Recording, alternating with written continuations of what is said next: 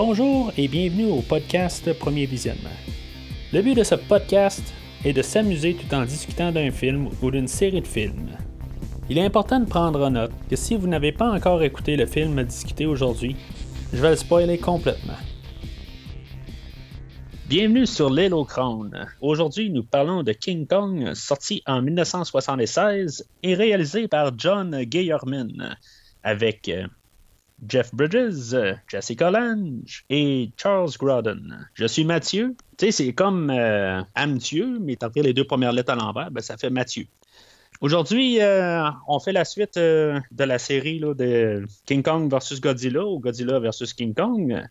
Comme la dernière fois, où ce qu'on avait parlé de King Kong euh, versus Godzilla en 1962. Christophe était, vous avez rejoint. Ben aujourd'hui, euh, Christophe est de retour. Je suis de retour euh, malgré cette quarantaine qui nous est forcée. les podcasts n'arrêtent point. Au contraire, ça produit encore deux fois plus. ouais, on, va dire c'est quasiment ça qu'on peut faire. On enferme la, la, famille dans la chambre à coucher, puis on prend le salon, puis on fait des podcasts. C'est ça. Toi, Christophe, t'as pas d'enfant? Euh, ben, j'ai un minou à quatre pattes qui est pire qu'un enfant. Alors, euh, si à un moment donné, vous entendez des roucoulements, c'est normal, c'est parce que ma puce veut absolument me coller et c'est venu le moment du collage. Alors, en dehors de ça, on devrait être tranquille. c'est bon. Donc, on va embarquer un peu dans le film. Aujourd'hui, on va avoir un podcast assez chargé parce qu'on va parler de King Kong 1976. Puis on va parler aussi de sa suite qui est sortie dix ans plus tard. Euh, c'est, je pense, quasiment la première fois parce que je fais vraiment un podcast où je combine deux, euh, deux films euh, ben, dans le podcast. mais... Comme je te disais en dehors des ondes, on parlera probablement pas grand. On prendra pas probablement pas beaucoup de temps avec King Kong Lives. Pour la simple et bonne raison, pour moi, tous les gens qui sont responsables de ce projet-là devraient être en cours et devraient être accusés de crimes contre l'humanité. C'est. OK. Tu j'aime mieux les films japonais, les deux films japonais qui ont été faits, soit King Kong euh, versus Godzilla et euh, King Kong Escape, que d'écouter King Kong List, qui est, qui est abominable tant qu'à moi. Mais enfin, on en reviendra à la, en fin de chronique. tu préfères-tu la poignée coronavirus ou poignée ah, euh, King Kong List? Honnêtement, je pense que le COVID-19 est moins tortueux. C'est moins souffrant que, que d'écouter King Kong List. Ah, on peut peut-être avoir une bonne petite discussion pareil. euh, ça sans dire que sans tout dévoiler mon jeu, là, mais euh, je veux dire, je suis quand même capable de, de, de, tolérer euh, King Kong Lives. Je vais dire déjà là, juste en partant, que King Kong Lives, euh, si j'écoute King Kong aujourd'hui, si j'aime le personnage, c'est parce que j'ai vu King Kong Lives à super écran, genre en 1987. tout ça comme bâti comme en guillemets mon amour pour le personnage c'est là où ce que je veux dire, je, suis retourné en arrière, j'ai vu le film de 76, puis éventuellement que j'ai vu le film de 1933. Euh, que j'ai vu la, suite de Son of Kong, puis, euh, ben, ben, puis éventuellement, ben, ils ont sorti le film de 2005, si je ne me trompe pas, dans, dans ces eaux-là. Là. C'est ça. Fait que, mais tout ça commence à partir de King Kong Lives. C'est sûr que j'ai réévalué entre-temps. C'est pas comme si je le vois comme le, le Saint Graal. C'est pas le meilleur des films de King Kong. Mais en tout cas, on aura une discussion là-dessus tantôt. Là. C'est peut-être plus un peu de nostalgie, mais. Euh, Est-ce que je dois supposer ici, Mathieu, que Baby Kong, c'était toi quand tu étais tout petit? Ah, ben peut-être. Ah! peut-être. D'où la raison pourquoi King Kong Lives est probablement très proche de ton cœur. Tu t'es, ben, tu, t'es, vu à la place de Baby Kong. C'est, pour ça. Ouais, c'est ça. J'ai vu mon père mourir dans ma face. Puis, euh, ce sera une discussion pour tantôt. Yes. Donc, Kong 76. Fait que, dans le fond, on a eu euh, le producteur euh, Dino De Laurentiis, que lui, en tout cas, il y a des. C'est débuleux un peu comme histoire, là, mais en bout de ligne, il a voulu refaire le film de, de King Kong 1933. Toute façon, chaque, film classique euh, se font tout le temps refaire éventuellement. Fait que, ben, il, y a, deux histoires dans ça. Hein. Il y avait un. Faut que je me trompe, c'était un exécutif de ABC à l'époque. Je pense que c'était Michael Lesner euh, qui avait contacté Paramount parce qu'à un moment donné, bon, il avait eu l'idée en écoutant le King Kong original en 1933 à la télévision de faire un remake du film. Puis il avait approché les gens de Paramount qui supposément par la suite auraient embauché Dino De Laurentiis pour produire cette cette nouvelle euh, version de, de, l'original de, de, 33. Donc, ça, c'est la première version. Mais la deuxième version, c'est de Laurentiis qui, lui, prétend qu'à un moment donné, euh, il était dans la chambre de... Je pense que c'est la chambre de sa fille, c'est ça. Puis il y avait le poster de, de King Kong qui était dans la chambre de cette dernière. Et puis, ça lui a donné l'idée d'acheter les droits et de faire un remake. Fait que, présentement, je te dirais, j'irais peut-être plus avec l'idée de Laurentiis, parce que moi, tout ce que j'ai toujours lu de Kong, c'est que De Laurentiis avait racheté lui-même les droits et il avait approché Paramount par la suite. Euh, mais il y a toujours cette histoire de Eisner qui est encore nébuleuse, qui est, présente, où lui, il prétend que c'est lui qui a donné l'idée à Paramount et que c'est Paramount qui est venu chercher De Laurentiis. Si ce serait le cas, je comprends pas pourquoi De Laurentiis a racheté les droits de King Kong et non pas Paramount a acheté les droits de King Kong. Déjà là que les droits, c'était assez compliqué parce que euh, il y a eu, eu même, je pense que dans ce projet-là, il y a eu des, poursuites euh, en cours avec Universal, avec RKO. Euh, il, y a, des problèmes de droits d'auteur là-dedans. Même qu'à un moment donné, Donkey Kong avec Nintendo s'était embarqué là-dedans. Donc, c'était vraiment le branle-bas de combat. c'est vraiment cette période-là qui est très difficile pour Kong parce que avant King Kong 76, il n'y a jamais eu vraiment de trouble au niveau des droits d'auteur. Euh, ça, ça, avait l'air toujours très clair, mais ça s'est complètement euh, détérioré avec King Kong 76 parce qu'il y a une partie des droits qui sont retournés à RKO, qui a été acheté par Universal. Il y a une partie des droits qui sont allés à un autre individu qui lui avait les droits pour tout ce qui était roman et bande dessinée. Il y avait des droits qui étaient pour De Laurentiis, pour le film de Paramount, sa version 76, et bien sûr King Kong Lives, qui est une des raisons pour lesquelles il a fait une suite à King Kong 76 et non pas un autre film de King Kong parce qu'il pouvait pas le faire. Et en plus, là-dedans, il faut se rajouter la Toho, qui est rembarquée dans les années 60, qui elle aussi avait, euh, d'une certaine façon, accès à certaines portions des droits d'auteur, qui lui permettaient, un, en 62, de faire King Kong versus Godzilla. Puis dis-moi si je me trompe, mais je pense que c'était en 67 qu'il y avait King Kong Escape. Je me rappelle pas exactement de l'année de King Kong Escape.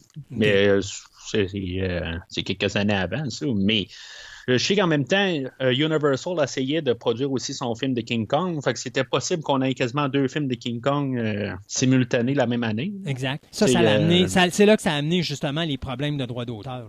Oui, c'est sûr. Mais en tout cas, je pense qu'on en avait assez de un. Là, mais c'est pas la première fois qu'on a quasiment deux fois le même film qui ressort dans une année, puis on peut quasiment comparer les deux films. Là, mais en tout cas, c'est euh, moi honnêtement, je vois ça comme euh, tu sais, je peux avoir un, arriver là, chez, moi là, puis euh, avoir une idée pour un tel film ou pour une telle affaire, puis tout d'un coup, ben quelqu'un l'aura fait là. tu sais, c'est c'est possible aussi que Laurentis, euh, en couchant sa fille le soir, ben, il, pensait au poster quand il l'a vu. Puis c'est possible que l'autre bord aussi, lui, ben, en voyant le film à télé, euh, il s'est dit, hey, ça serait pas pire pour un remake. Fait que, je veux dire, c'est possible pareil que juste comme les deux ont leur perspective un peu différente, là, mais c'est question aussi d'acheter, puis euh, celui-là qui a devancé l'autre, mais ça veut pas dire que que ces choses-là se sont pas arrivées, ils sont, sont c'est pas arrivé, puis que euh, chacun de leur bord, là, euh, ils ont découvert des, choses par la suite. Euh,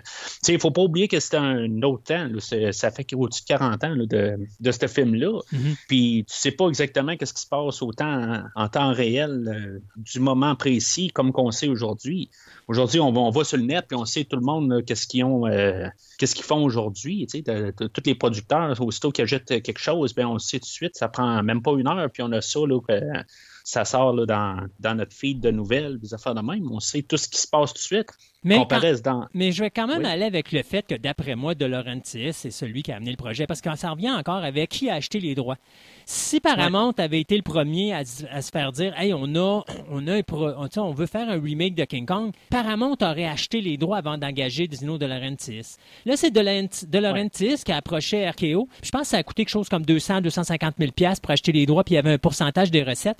Euh, mais c'est quand même De Laurentiis qui a fait la démarche. Donc, si Paramount aurait effectivement dit, OK, on va faire un remake de King Kong, on va embaucher ce gars-là pour être producteur, c'est Paramount qui aurait acheté les droits. Là, c'est De Laurentiis qui a les droits. Donc, moi, je pense que c'est De Laurentiis qui a acheté les droits et il est allé voir Paramount avec le projet. Donc, comme tu dis, il y a peut-être deux, deux, écoles parce que Eisner est quand même impliqué dans le projet, mais moi, je pense que si on regarde la base, c'est sûr et certain que j'ai plus tendance à croire que De Laurentiis a été vraiment celui qui a parti ce projet-là euh, que Michael Eisner, qui peut-être de sa tête a eu l'idée de, puis qui en a peut-être parlé à des gens de Paramount au même moment où est-ce que De Laurentiis est arrivé. Mais je pense que De Laurentiis a été vraiment l'investigateur de ce projet-là, qui en passant est pour moi, euh, King Kong est quelque chose de très, très, très, très cher pour moi au niveau de mon cœur, là, parce que c'est le premier film, et je t'avoue quelque chose euh, en ondes ici, c'est ton podcast qui va avoir cette première-là. Euh, King Kong 76 est le premier film qui m'a fait pleurer au cinéma.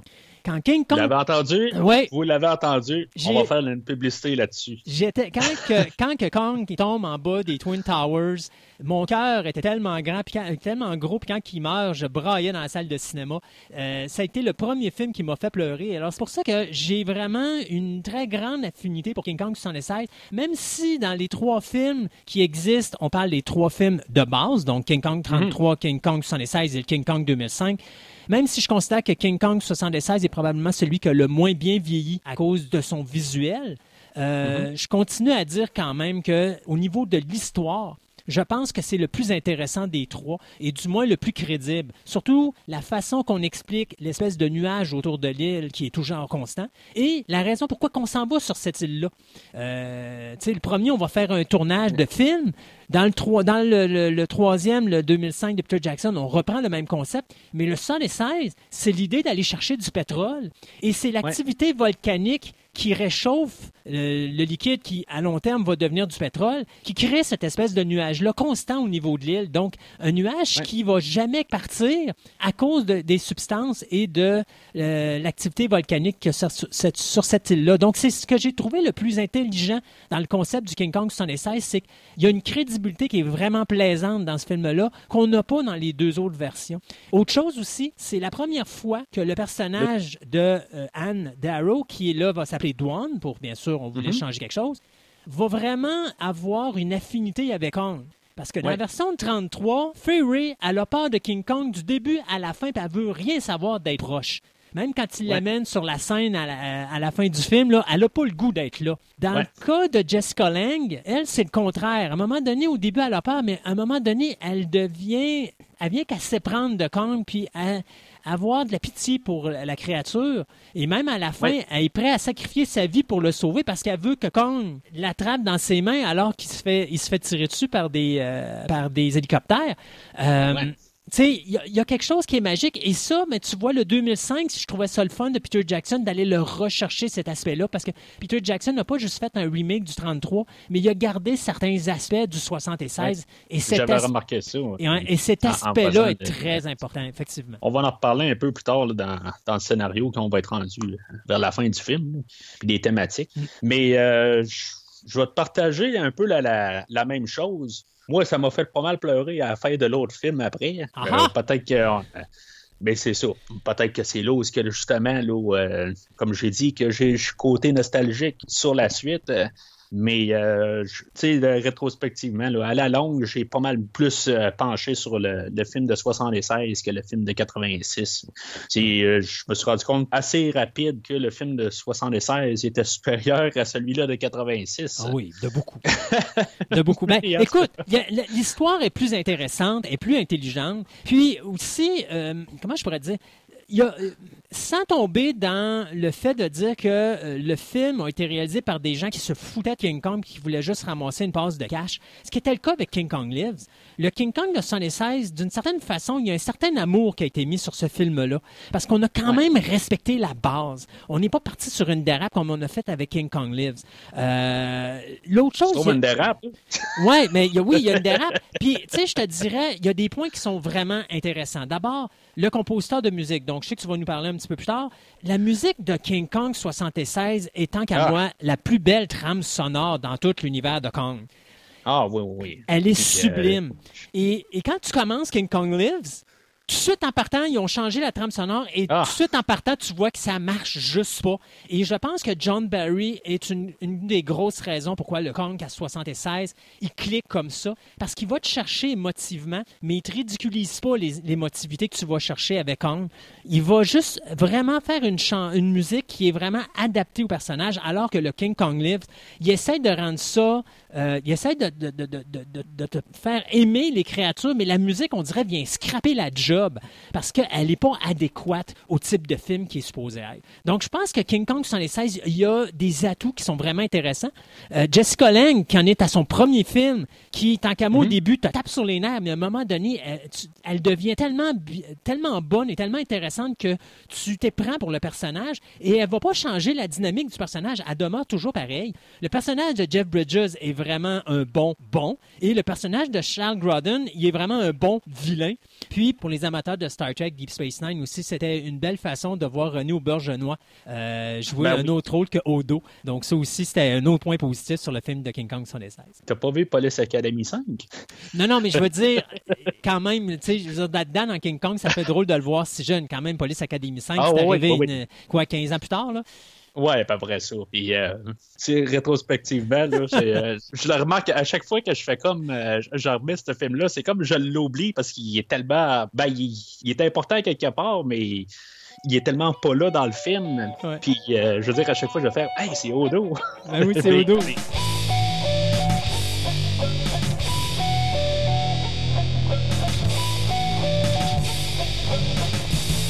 Fait que le, film d'aujourd'hui, c'est essentiellement l'idée de base, c'est de refaire le film de 1933, puis le mettre au goût du jour, en guillemets, parce que là, ça fait quand même 40 ans de ça. Mais euh, on a remis euh, tout à place de le placer en 33, ben on le place en 76. On avait la nouvelle structure des World Trade Center qui venait d'être construit à New York. Fait qu'au lieu d'utiliser l'Empire State Building, on va utiliser le World Trade Center.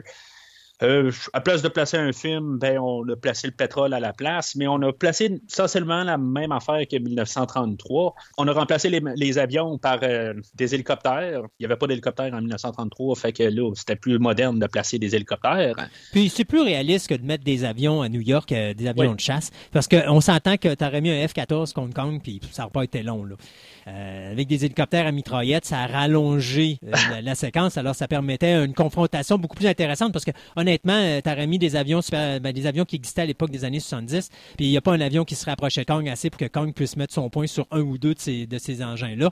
Au moins, avec les hélicoptères, sont obligés d'être plus proches, alors ça permet à Kong d'avoir un simili-combat avec cette nouvelle technologie. Je regarde justement la, pochette de, du DVD. Oui. Je ne sais, pas si tu as ça en face de toi. moi, j'ai trois affaires en face de moi euh, pour, euh, pour parler euh, de King Kong 76. comme que j'ai trois affaires, ouais, ben, comme que j'ai trois autres choses pour placer en face de moi pour King Kong Lives. on en parlera tantôt. Mais j'ai la pochette du DVD. Je l'ai racheté en Blu-ray. Oui. Et j'ai la trame sonore là, de, de Deluxe de deux CD là, qui est sorti, je pense, en 2012, quelque chose de même. Là, 2012, oui. Oui, c'est ça. Je ne sais pas si c'est ça. Ben, je ne sais pas si tu as la trame sonore chez toi. Là, ben, moi, euh, moi j'ai la version double comme toi, mais j'ai le vinyle de 76 en bas. Ah, OK.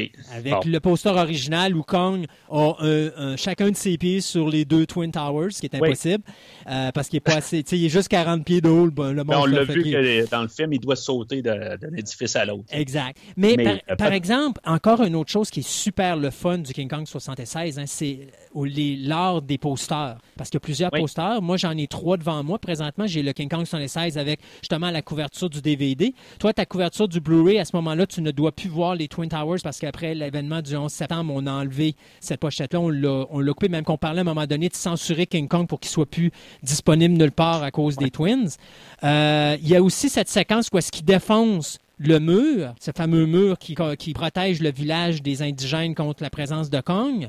Et le troisième, c'est quand il se bat avec le serpent. Donc, il y a un autre poster. Donc, c'est fait par le même artiste dont le nom m'échappe, mais euh, c'est des œuvres d'art qui sont vraiment, sont vraiment exceptionnelles. Donc, si vous avez la chance d'aller sur Internet, là, allez cliquer sur œuvre, euh, ben, poster King Kong 76, vous allez les voir. C'est un travail euh, artistique remarquable.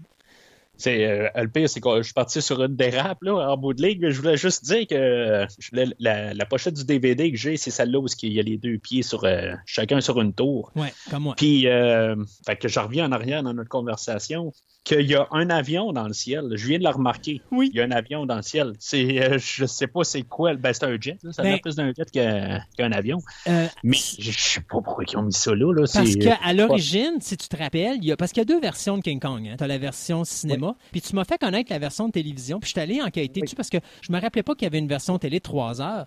Et euh, dans sur la version de 3 heures, à un moment donné, ils veulent envoyer des avions. Mais finalement, ils disent on ne peut pas les envoyer. Alors, euh, je pense que quand l'artiste a fait l'œuvre, lui, il avait les deux œuvres. Donc, il fallait qu'il mette les hélicoptères et les avions sur la pochette parce qu'il ne savait pas s'il allait pas apparaître dans le film. D'où la raison pourquoi cet avion-là est là. puis, euh, pour finir pas mal ses idées, dans le fond, euh, le, film garde quand même les mêmes thématiques qu'on a eues euh, avec le film original, que dans le fond, on place euh, la moralité de côté, puis qu'on on place l'argent à l'avant-plan comme, comme manière de, continuer le film. Là, c'est euh, la moralité de garder euh, Kong sur, euh, sur, sa, sur, son, sur sa planète, sur son, sur son île, ben, versus l'idée de, de, le prendre de là puis pouvoir faire de l'argent avec, qui avait été aussi, là, surtout quand même présent dans la, le, film de King Kong 62 avec versus Godzilla, qui était plus une question de marchander les personnages. Je sais pas si c'est quasiment pris de King Kong versus Godzilla, le, fait de marchander Kong. Euh, Kong, ça a toujours été ça depuis le début. La version 33 est pareille. Euh, Kong, le but de l'amener, c'était pour faire de l'argent. La différence, c'est que tu as le gars qui est un réalisateur qui, lui, pense faire la passe de cash incroyable en amenant Kong là, ce qui va être le contraire parce qu'il va tomber en, faillite à cause de ça. Euh, ça, c'est quelque chose qu'on voit dans Sound of Kong. Dans cette version-là, bien, comme le gars est supposé aller chercher du pétrole puis ça marche pas, ben là, il dit il faut que je ramène quelque chose qui va faire de l'argent à la compagnie pour payer tout ce qu'on a fait fait là, parce que ça coûte énormément d'argent. Et là, c'est là finalement qui ramène Kong. Donc, monétairement parlant, même dans la version de 2005, Kong, c'est toujours l'emblème de OK, il y a quelque chose d'extraordinaire, on va le prendre, on va l'amener là pour faire de l'argent, mais sauf que c'est extraordinaire là où il est, mais à partir du moment que tu le déplaces, euh, tu n'auras pas nécessairement le résultat que tu espérais avoir parce que là, tu amènes, la nature dans, un, dans une ville, euh, tu amènes quelque chose de sauvage dans un endroit qui ne l'est pas. C'est sûr et certain que le sauvage, avec le nom sauvage, c'est pas compatible pour Saint-Saëns et c'est ça qui se passe avec Kong. Kong, il, comprend pas ce qui se passe. Lui, il était sur son île, c'était le maître. Là, il se retrouve à New York où est-ce que là, il n'est pas le maître en tout. Et c'est pas lui qui dirige ce qui se passe. Alors, c'est c'est un peu l'emblématique principale de, ça. Moi, je te dirais cependant, la différence avec le 76 qui ont amené, c'est l'histoire de la Belle et la Bête. Oui, ben, c'est un, ben, peu une histoire de ça. à la base, c'est ça. Parce que justement, le personnage de, de Dwan, elle, euh, éventuellement, elle tombe en amour avec. Euh, ben, en amour, en tout cas. Elle a de l'affinité euh, pour Kong. Oui, c'est ça, c'est ça. Mais on va en discuter tantôt dans le scénario. Là-dessus, je, veux dire, qu'est-ce que vraiment qu'elle pense? Parce que il y a un bout où ce que le, film va, vraiment changer. Parce qu'au début, euh, tantôt, tu parlais qu'elle reste quand même assez euh, constante tout le long du film. Je mhm. ne Je suis pas à 100% d'accord avec toi. Parce qu'au début, on voit que justement, comme tu dis, elle est tannante. Euh, elle, gosse un peu. On apprend à, l'aimer au, courant du film.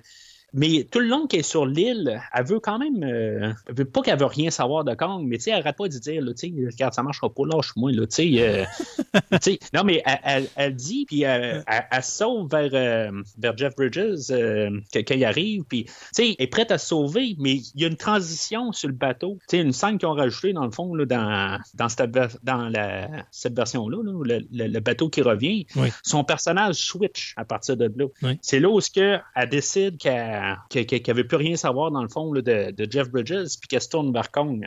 C'est là où le personnage, il change carrément de bord. Mais, euh, ben, mais pour te contredire encore, si tu reviens à la toute fin du film, son personnage revient exactement au début. Parce que même si euh, elle a de l'affinité pour Kong puis que Kong meurt, quand elle, se fait offrir le choix de laisser tomber la popularité puis de devenir une vedette, ou encore de rester puis de se défendre, de Kong pour pas qu'il devienne une attraction, qu'est-ce qu'elle choisit? Elle revient exactement à son personnage à l'origine du film, c'est-à-dire que sa popularité puis le fait qu'elle veut devenir une vedette est plus importante que son, affinité pour Kong. Donc, le, personnage du début à la fin, oui, il modifie pas, c'est juste le personnage. Ouais, sais pas ce qu'elle veut. Hein. Ben, elle est comme un peu toute euh, poignée tout le temps entre l'arbre et l'écorce. Puis, euh, s'il vous plaît, s'il y a des dames qui nous écoutent, soyez pas vexés, ce n'est pas sexiste ce que je vais dire, mais c'est une blonde. Alors, tu sais, c'est. Est-ce qu'on peut. Je suis en train de passer toutes mes notes une par une. Mais... je, vais, je, vais, arriver dans le scénario, puis je vais comme. Bon, ben, je vais dire. Euh, il entend dans un bateau, il rencontre Kong, puis euh, il se ramasse à New York. Euh, mais mais, mais c'est ça, parce que elle se comporte vraiment comme, comme l'aspect, je te dirais, traditionnel d'une blonde, tu sais. Elle, est vraiment comme ça. Elle sait pas ce qu'elle veut, la, la madame. Mais, fait que, tu sais, son personnage, tant qu'à moi, il évolue, oui, d'une certaine direction, mais il revient exactement à sa case départ à la fin. Euh, tu sais, même à la fin, après, après la finale, qu'est-ce qu'il fait, le personnage? Il pourrait s'en aller puis aller rejoindre Jeff Bridges. Puis non, elle reste là parce que pourquoi les appareils photos sont tous là? Alors, tu sais, il change pas le personnage. Il est aussi je te dirais, fatigant qu'au début. C'est juste qu'à un moment donné, il, va selon le, courant d'eau. Il va juste suivre le courant d'eau. Puis c'est pour ça que je disais que Jessica Lange, son personnage, il, est toujours pareil, dans le sens que euh, oui, il y, a des, il y, a des, évolutions. Il y a, à un moment donné, elle tourne à gauche, elle va à droite, mais elle fait juste suivre le courant. Puis à un moment donné, le courant, ben, elle veut, veut pas, il va toujours l'amener à la même place. Alors, c'est pour ça que je dis que son personnage, il évolue pas à un certain niveau parce que il va rester tout le temps pareil, sauf, malgré le fait qu'il y a des, variations à l'intérieur. Mais on, est d'accord là-dessus que, tu sais, le, personnage principal, euh, c'est King Kong et euh, Jeff Bridges euh, Charles Grodin, ils font avancer un peu l'histoire. Même Jeff Bridges, il ne sert pas grand-chose, en fait, l'histoire. Il, est là pour être plus la contrepartie humaine de King Kong. Mais euh, je veux dire, il sert à rien. Il serait pas là dans l'histoire, il servirait à rien. Exactement. il, il, fait, il fait juste pas, euh, il est pas important. avancer. Non, non, il est pas important. Puis plus je l'écoute, je me dis, il sert à rien ce personnage-là.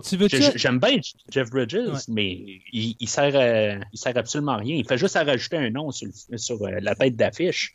Mais il, n'est est pas important. Tu veux-tu une anecdote amusante?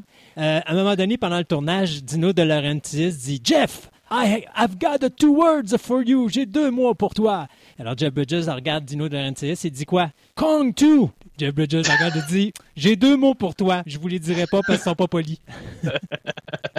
ouais, euh, il paraît qu'ils ont eu quand même un peu de misère dans le tournage avec les. Euh, ben, on, tantôt, on parlait de ce qui se passait en arrière de la caméra, euh, toute la, question de, de, de financier, puis les, poursuites, tout ça. Là. Mais euh, même avec les, les, les, les animatronics, là, les. oh, il y a eu énormément de problèmes. Oui. C'est ça, tu sais, la main qui serrait douane, euh, elle serrait peut-être un peu trop des fois. Puis il y a toutes sortes de, de, de, de péripéties qui s'est passées pendant le tournage. Ils ont eu bien de la misère aussi là, à, réussir à, filmer le film. C'était vu comme un gros film. Hein. Il, mm. il, y avait quand même un, budget de 12 25 millions. Euh, C'était 12, millions. 12 millions? Oui. OK, moi j'avais 25 ici. Euh, mais en tout cas. Ah non, t'as raison, excuse-moi, c'est 25. Excuse-moi, je me suis trompé. En, fait de, de, de, de, la loi du box-office de retour, euh, il fait là-dedans, il a fait trois fois son, euh, son budget, fait qu'il a fait de l'argent, ça a été quand même un gros succès pour le temps, 75 mhm. millions à 90, c'est flou un peu comme chiffre, mais euh, je veux c'est un, film qui, a, qui était quand même un gros succès de l'année. C'était pas le film de l'année, mais c'était le deuxième ou troisième. Fait que c'était quand même un, un événement que, que ce film-là, quand il est sorti, là, rétrospectivement, des gens, je trouve qu'ils ont peut-être pas trop grande affinité envers ce film-là. Quand on parle de, ce film-là, euh, tout le monde va aller vers la version 2005 ou le film original. Mais c'est parce que euh, c'est ce que je te disais tantôt, il a mal vieilli au niveau des effets spéciaux. C'est ça qui le tue, parce que pour le reste, moi, je trouve qu'au niveau de l'histoire, c'est plus intéressant les trucs.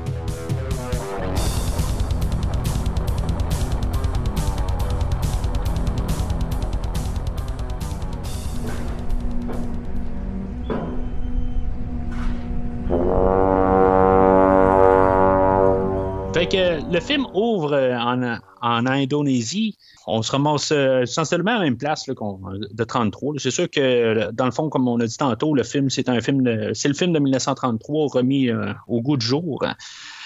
Là, euh, Christophe, euh, je te dis, j'avais envie de juste pas justement te parler de la version longue, puis essayer de te pogner en the spot. Pareil comme que j'ai été pogné en the spot euh, sur King Kong versus Godzilla, puis pouvoir te dire que de parler des, scènes coupées, puis tout ça, mais mon, mon cœur de, générosité est arrivé, il a dit Ah non, je peux pas y faire ça. Fait que je t'ai parlé de la, la version euh, TV Cut.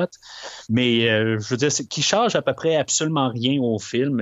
On a juste une différente introduction là, au personnage de Jeff Bridges. Mais c'est quasiment la seule affaire qu'on a de plus. Euh, honnêtement, honnêtement, ce que je suggère aux gens, c'est laissez faire la TV Cut, s'il vous plaît. Elle est vraiment. Ça, c'est. Écoute, honnêtement, j'ai vu le produit. Puis je me suis mis à haïr King Kong 76. Euh, ah oui? Oui, parce qu'il n'y a pas de rythme.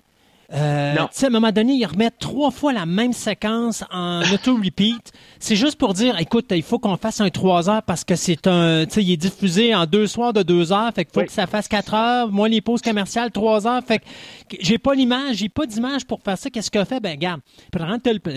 J'imagine Dino de Laurentiis, ben, prends tel plan, mets-le là, mets ce plan-là, mets-le là. Prends le même plan que t'as mis en premier, tu le remets après ça, puis tu fais ça trois fois en ligne de même, on vient de sauver à peu près un bon 45 secondes. C'est comme ridicule.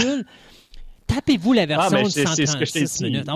C'est, que, je te l'ai, je te l'ai dit, je te l'ai dit, tu peux l'écouter, mais t'es pas obligé. Je me suis dit, je vais me, je vais me le taper. Là. Moi, aujourd'hui, dans le fond, là, j'ai, j'ai écouté là, euh, la, version Blu-ray, puis j'ai, j'ai écouté là, la, la, version euh, longue. Euh, j'ai peut-être pas autant de, de haine envers la version longue que toi, mais tout est comme rallongé pour rien. Il n'y a, a, pas de nouvelles nouveau bout d'histoire, à rien. Ah non. À part l'introduction à, Jeff Bridges, qu'on le voit dans un bar au début, mais à part de ça, puis qu'on sait il, sert absolument à rien, honnêtement. Juste la façon, ben, juste la façon que Jeff Bridges embarque au début du film, pour moi, c'était juste correct. J'avais pas besoin de cette séquence-là pour le, m'expliquer pourquoi il est monté à bord. Là. On le voit de toute façon, fait que c'était suffisant. Mais tu sais, je te dirais, euh, King Kong 116, la version TV, est à peu près comme le Earthquake de 74, qui ont fait une série, un film pour la télévision avec une heure de plus aussi. Puis l'heure de plus, c'est tu sais quoi? C'est deux personnes qui sont assises une à côté de l'autre dans un avion puis qui peuvent pas atterrir à cause du tremblement de terre. Ça n'a aucun Moses de bon sens avec le mot du tremblement de terre. Puis à un moment donné, à la fin de la première partie, c'est que l'avion essaie d'atterrir pendant qu'il y a le tremblement de terre. Puis là, on dirait que les ondes de choc du tremblement de terre font trembler les gens dans l'avion. C'est complètement ridicule. Fait que tu te dis, finalement, il y a des affaires comme Superman que tu peux écouter la version longue TV parce que ça vaut la peine de l'écouter parce que ça, il y a des belles affaires dedans. J'ai pas encore écouté, mais je, je l'ai euh, dans mes grosses attentes de, qu'on fait. Là, euh, c'est juste drôle que tu parles de ça parce que je l'ai eu dans mal la semaine passée. OK. Euh, la, version longue de Superman. Mais en tout cas, continue. Mais ça, ça vaut la peine d'être écouté. Mais des films comme King Kong et Earthquake, s'il vous plaît, laissez faire les, les, versions TV puis tapez-vous les ah. films originaux. C'est beaucoup mieux. C'est c'est juste, dans le fond, pour ceux-là qui l'ont pas vu puis qu'il y a des fois qui se diraient hey, je veux vraiment voir ça, c'est c'est vraiment juste comme chaque scène qui rajoute genre un deux secondes.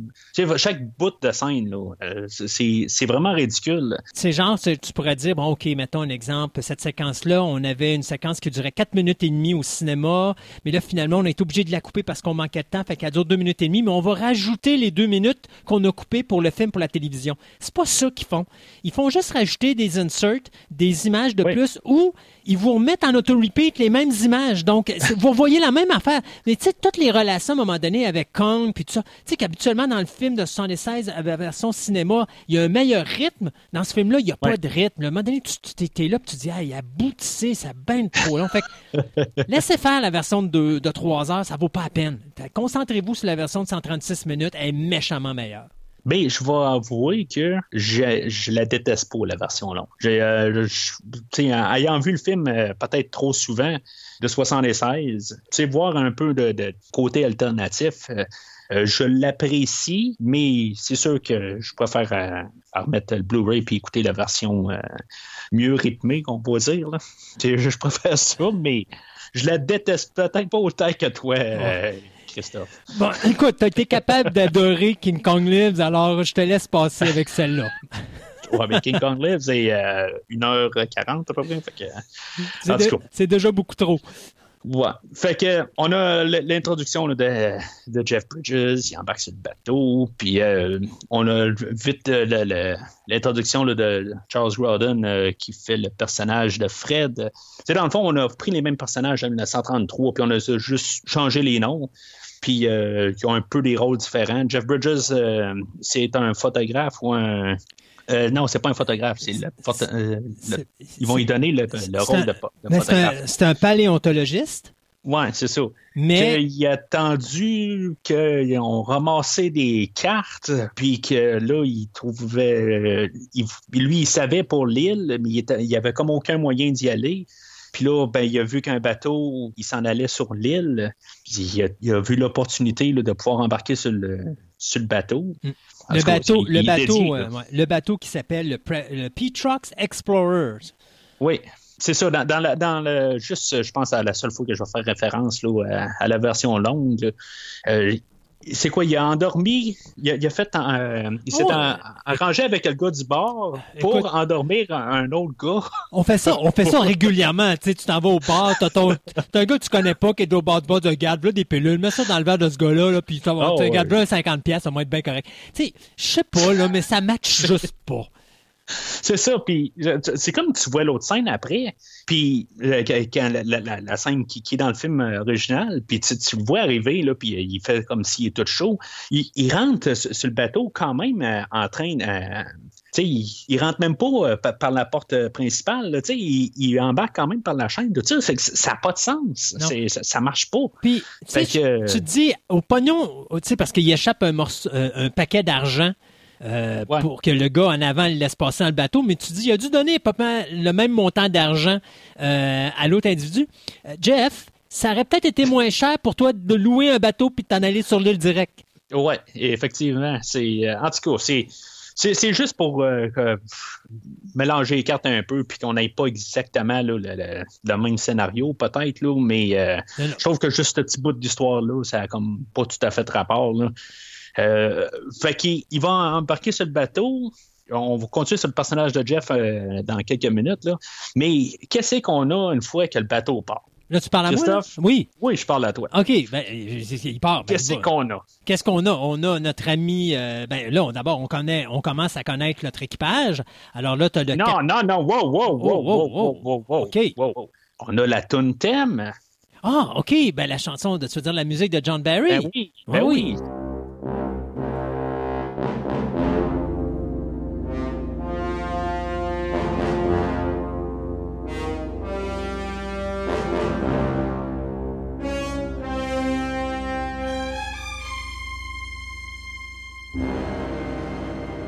Pour moi, là, il y a trois John à Hollywood qui sont très importants. Ouais. Il y a John Williams. Ouais. Il n'y a pas John Scott qui fait la musique pour la suite.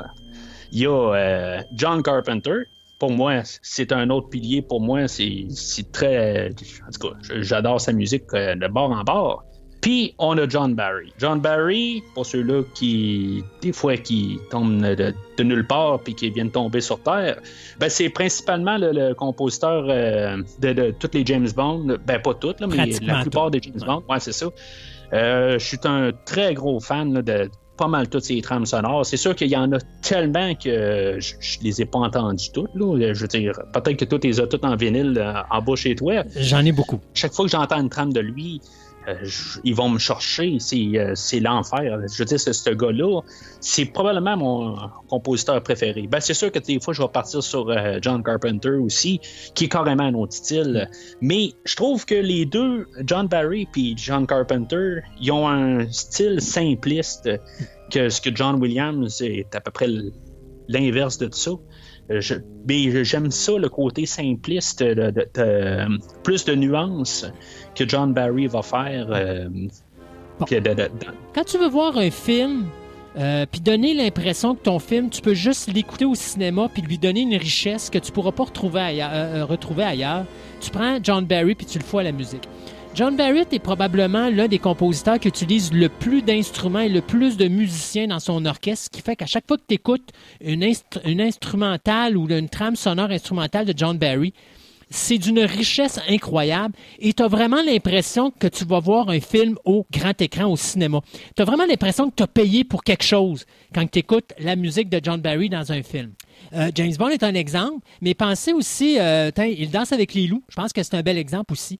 Euh, si tu regardes le film Il danse avec les loups, c'est un film de 4 heures, c'est long à mourir, mais la musique de John, de John Barry va te chercher, puis elle t'amène dans, cette, affaire-là, puis t'as pas l'impression que le temps est si long que ça, mais est-ce que tu as l'impression que ce que tu écoutes, tu pas le choix de l'écouter au cinéma, ça vaut la peine d'être écouté au cinéma.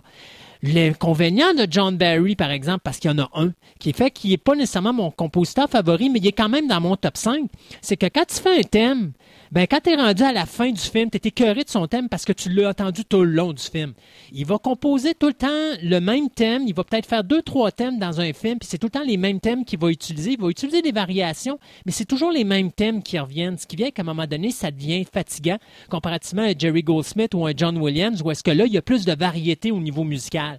John Barry, lui, va tout le temps garder les mêmes thèmes, tout le temps la même musique, mais sa musique est tellement d'une qualité exemplaire et est tellement remarquable et bien écrite et bien composée que euh, si c'est un thème avec lequel tu vas tomber en amour, on a juste à penser à Somewhere in Time aussi, je ne sais pas si tu te rappelles, là, quelque part dans le temps avec euh, Christopher Reeve et puis euh, Jane Seymour, je pense, qui était là-dedans.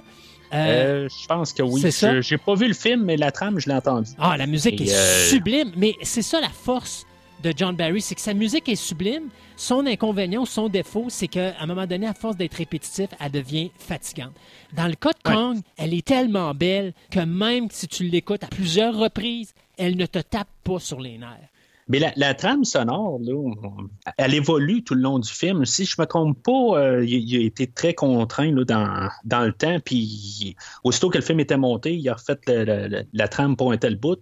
Mm. Puis euh, après ça, ben, ils ont, ils ont, présenté un autre bout, puis a fait la musique pour ce bout-là, puis pour le milieu, mettons. Puis après ça, ben ils ont fait le bout pour la fin. Parce que les thèmes, là, euh, la, la tune thème, elle revient pas dans le film. Euh, si je me trompe pas, là, c'est la seule fois qu'on entend la tune thème.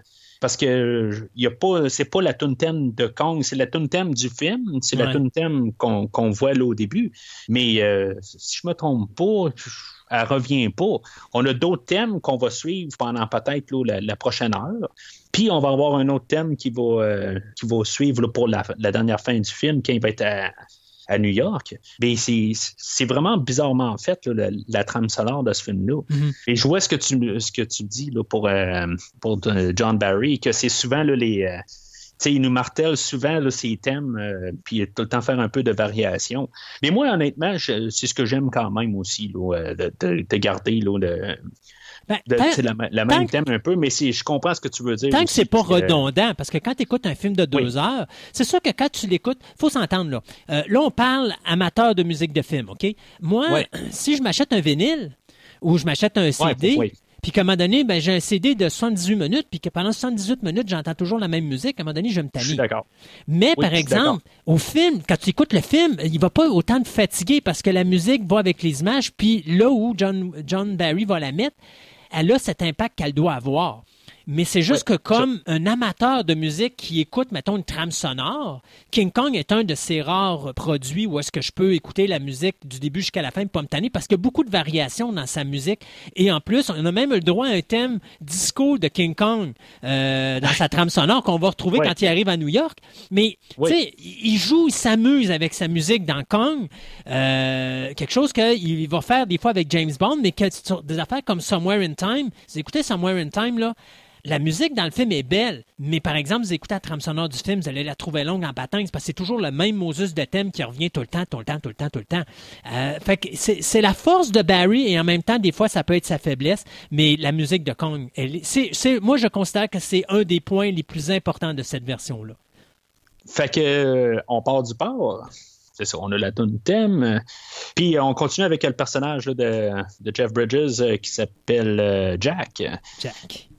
C'est ça. Fait que lui, euh, pour un peu continuer sur l'idée de tantôt, il se plante euh, dans une présentation de, Fred, que Fred il est en train d'expliquer qu'ils ont possiblement de, du pétrole sur, euh, sur une île. Comme tu dis, ben, il, se dévoile de même. lui, il explique que ce que tu as parlé tantôt, que c'était peut-être pas la.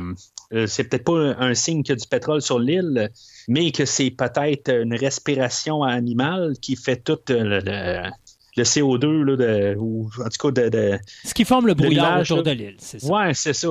Mais en tout cas, je, ça pousse un peu la crédibilité parce qu'on on va apprendre dans le film qu'il y a King Kong sur l'île puis il y a un gros serpent. Et il faut pas oublier, il y, y, a un dinosaure aussi.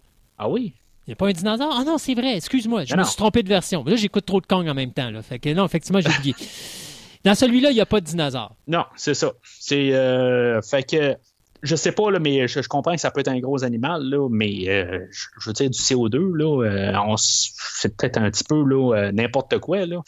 On, on, comprend que lui, dans le fond, il veut vraiment aller sur l'île, puis on dirait qu'il a l'air à savoir qu'il y a King Kong, qu'il y a vraiment un, je pense qu'il y a personne, Je pense qu'il n'y a personne qui connaît Kong. Sais, contrairement au 33, où est-ce que m'a donné sur le bateau, le personnage principal dit au capitaine Avez-vous déjà entendu parler de Kong? Puis tout le monde dit Oui, oui, on a entendu parler de la légende.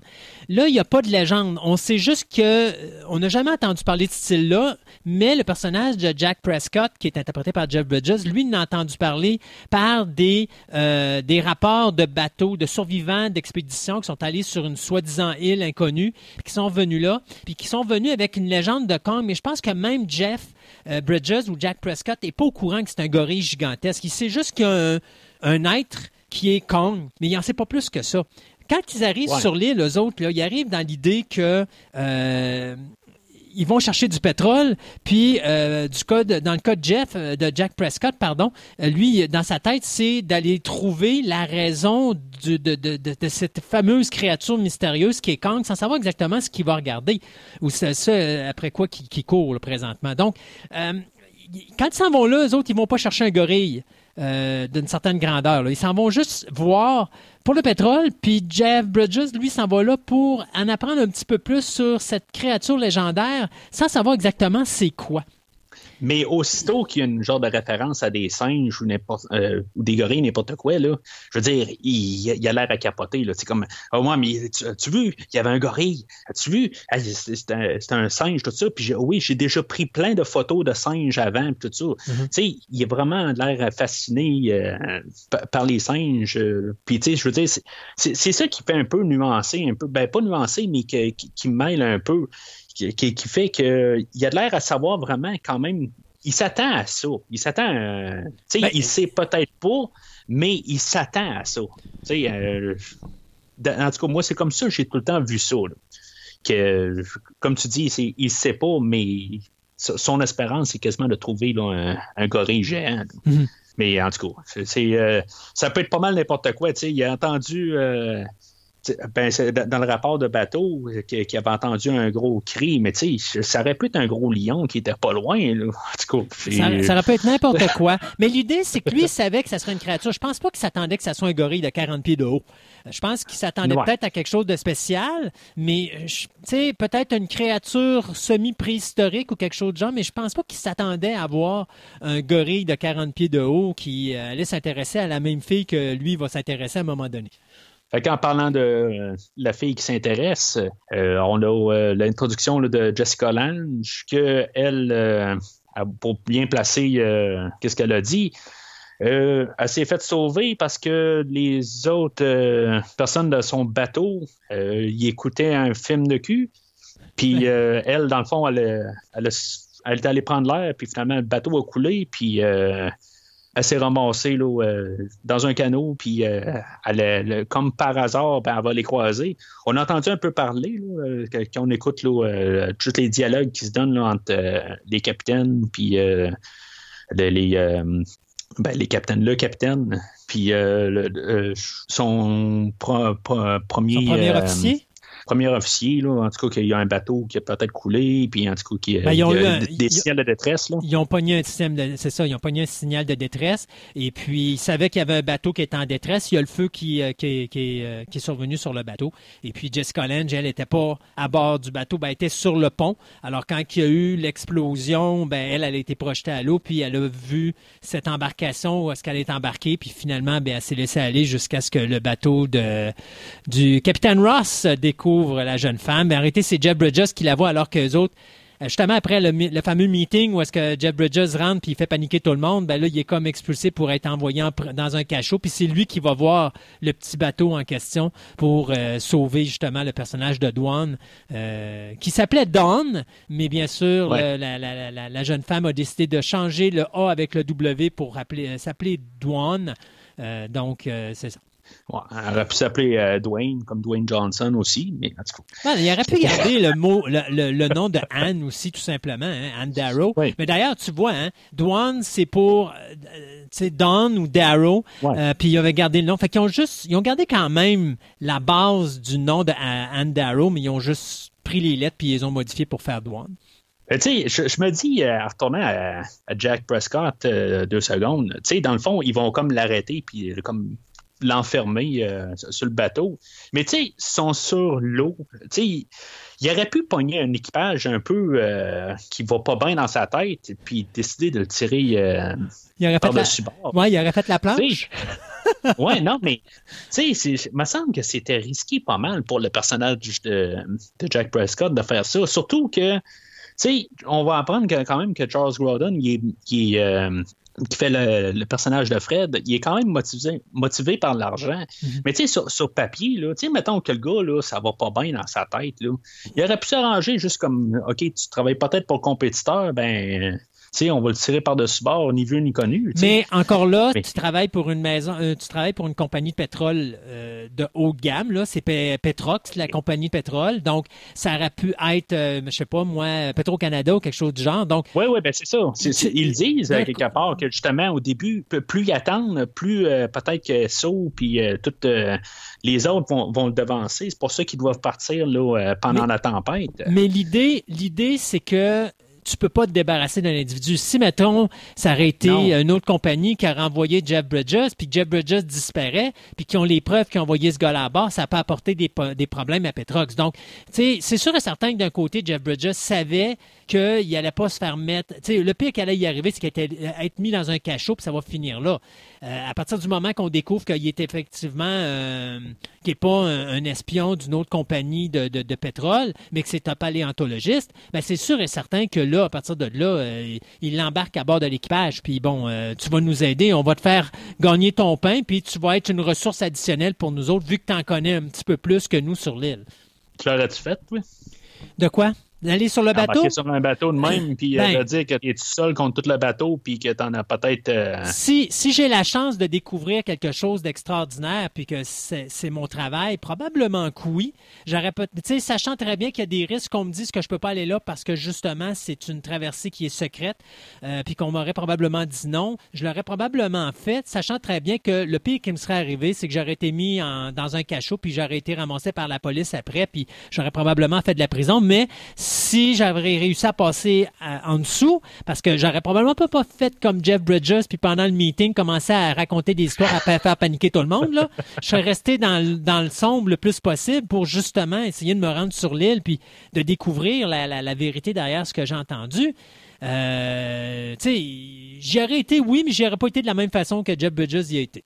Fait que euh, on a l'introduction de, de, Jessica Lange, comme, comme je disais. Puis je me, je me suis comme posé la question pareil, pourquoi que je veux dire c'est si long que ça pour tout monter nos personnages qu'en bout de ligne, il faut arriver sur l'île puis euh, euh voir le gorille éventuellement? Mais je l'ai compris, pareil, euh, quasiment à cette écoute-là, que justement, c'est quasiment pour qu'on ait une, entrée spéciale pour elle, mm. que, qu'on puisse vraiment s'attarder sur ce, personnage-là, parce que ça devient notre personnage euh, principal, notre personnage euh, point de vue qu'on va voir l'histoire se dérouler pas mal devant elle. C'est même si, tu sais, oui, c'est une blonde comme tu as dit, mais puis que, tu sais, il manque peut-être un peu là, de, le, QI n'est pas très, très élevé. Ben, assez rapide. Disons-le honnêtement, je crois en toute sincérité que le film que, que le personnage de Dwan allait faire était probablement un film 3X. Ouais. C'est alors, alors, ça correspondait peut-être au genre de quotient intellectuel de ce type de femme-là dans ces années-là, dans les années 70, c'est-à-dire pas très allumée, pas très instruite, mais qui a un rêve de devenir une vedette, mais qui va prendre la porte de gauche au lieu de prendre la porte de droite. C'est peut-être qu'on a besoin de justement un personnage qui est capable, euh, qui, est peut-être plus près de ses émotions euh, qu'un autre. Si on aurait eu un autre personnage que peut-être qui aurait été un peu plus intelligent, si on veut, euh, que devant le, personnage de Kong plus loin, ben peut-être qu'il y aurait juste comme ça n'aurait pas marché, puis justement que s'il aurait été plus froid envers King Kong, ben King Kong l'aurait mangé. Euh, peut-être euh, c'est un peu la manière qu'ils ont pensé en, approchant ce personnage-là. Fait que il, euh, continue en mer, puis il arrive à la barrière de fumée où le, ben, terme m'échappe. Ben, il arrive au, nuage qui entoure l'île. Ouais. Ben, plus, on a eu le montage de, l'amour qui commence entre Jeff Bridges et, et Jessica Lange ça reste quand même ambigu jusqu'à quel point ils vont. Je veux dire, c'est juste des, euh, une amitié qui se développe, là. Mais euh, ça va pas plus loin parce qu'on sait que plus loin, euh, sont sur le point, là, dans le fond, de peut-être sauter aux choses plus sérieuses. Puis. Ben non, il y a, des, vilains, des, vilains indigènes qui ont dit il n'y en est pas question, faut qu'elle soit parfaite pour le, notre roi qui est Kong. Fait que c'est ça, il, il, tombe sur l'île, puis c'est ça, il tombe sur les indigènes là-bas c'est essentiellement, on, rejoue le, film de 1933, euh, pas frame par frame, là, euh, mais c'est ça pas mal. On a remplacé la caméra vidéo par une espèce d'espace où est-ce que dans lequel se trouve un liquide, où on voit justement l'activité euh, volcanique de l'île qui réchauffe ce produit-là. Et à un moment donné, tu as le personnage de Fred qui dit au personnage de Roy, qui est René Aubergenois, regarde, c'est ça qu'on est venu chercher, c'est de du pétrole. Euh, on a trouvé le pétrole et puis en faisant ça, bien, bien sûr, c'est là que les indigènes vont voir les, euh, gens arriver. Donc, comme à la version de 33, on, fait euh, l'interruption de cette espèce de, de célébration pour donner une nouvelle mariée au roi Kong qui est bien sûr une, jeune femme du village. Euh, sauf que la différence, c'est qu'on remplace le pétrole par ben, la caméra vidéo, la caméra cinéma par le pétrole. Et l'autre différence qui est vraiment le fun, contrairement à la version de 33, que je trouve ça vraiment amusant que le capitaine de navire sache exactement le langage des indigènes qui sont sur l'île, alors que c'est une île qui est totalement perdue. Là, là-dedans, il y a personne qui comprend ce que les indigènes disent. Euh, et donc, euh, ils font juste comprendre à cause du visuel. C'est-à-dire, on veut avoir parce que Douane est blonde. Pas qu'elle est blanche, mais elle est blonde et on n'a jamais vu de cheveux blonds. Donc, on veut donner ça à notre roi Kong. Il a le droit d'avoir quelque chose qu'il n'aura jamais eu. Et donc, c'est là que commence le conflit entre les indigènes et les visiteurs. Et puis ça se finit bien sûr comme dans la version originale de 33 avec une coupelle de coups de feu, de, coups de feu dans les airs. Et puis on s'en retourne au bateau parce qu'on a peur qu'à un moment donné, après cette fête, offrir six jolies femmes pour euh, Jessica Lange. Mais on s'est dit, écoute, euh, au prix que ça coûte d'avoir Jessica Lange sur le plateau de tournage, gardez vos filles, on va garder Jessica pour nous autres. J'ai eu comme l'impression que c'était du monde qui, euh, tu sais, ça fait pas là euh, mille ans qu'il y a du monde sur, euh, ce style-là. C'est que c'est peut-être deux générations ou peut-être même eux autres là, quand ils étaient jeunes, ils, ont, sont arrivés là, pour X raisons. Là, je ne sais pas quelle raison, mais ils se sont ramassés sur ce style-là, puis ils ont grandi avec la, avec l'idée de Kong, tout ça, qui ont construit le mur en tout cas, ben, parce que la manière qu'ils voient euh, quand même euh, le, monde arriver, ils n'ont pas l'air déboussolés de voir d'autres personnes. Ils ont ben, l'air à savoir qu'il pourrait y avoir d'autres mondes. On le sait. En tout cas, moi, c'est de l'interprétation que on je le sait, On le sait avec, avec le personnage de Jack Prescott. On le sait qu'il y a d'autres personnes qui sont allées sur l'île. Parce qu'il y, a, eu, y a eu des récits. Donc oui, tu le sais que cette tribu-là a vu d'autres hommes blancs parce que c'est des, des hommes là, qui sont sur des bateaux. Il n'y a pas de femmes sur les bateaux à cette période-ci.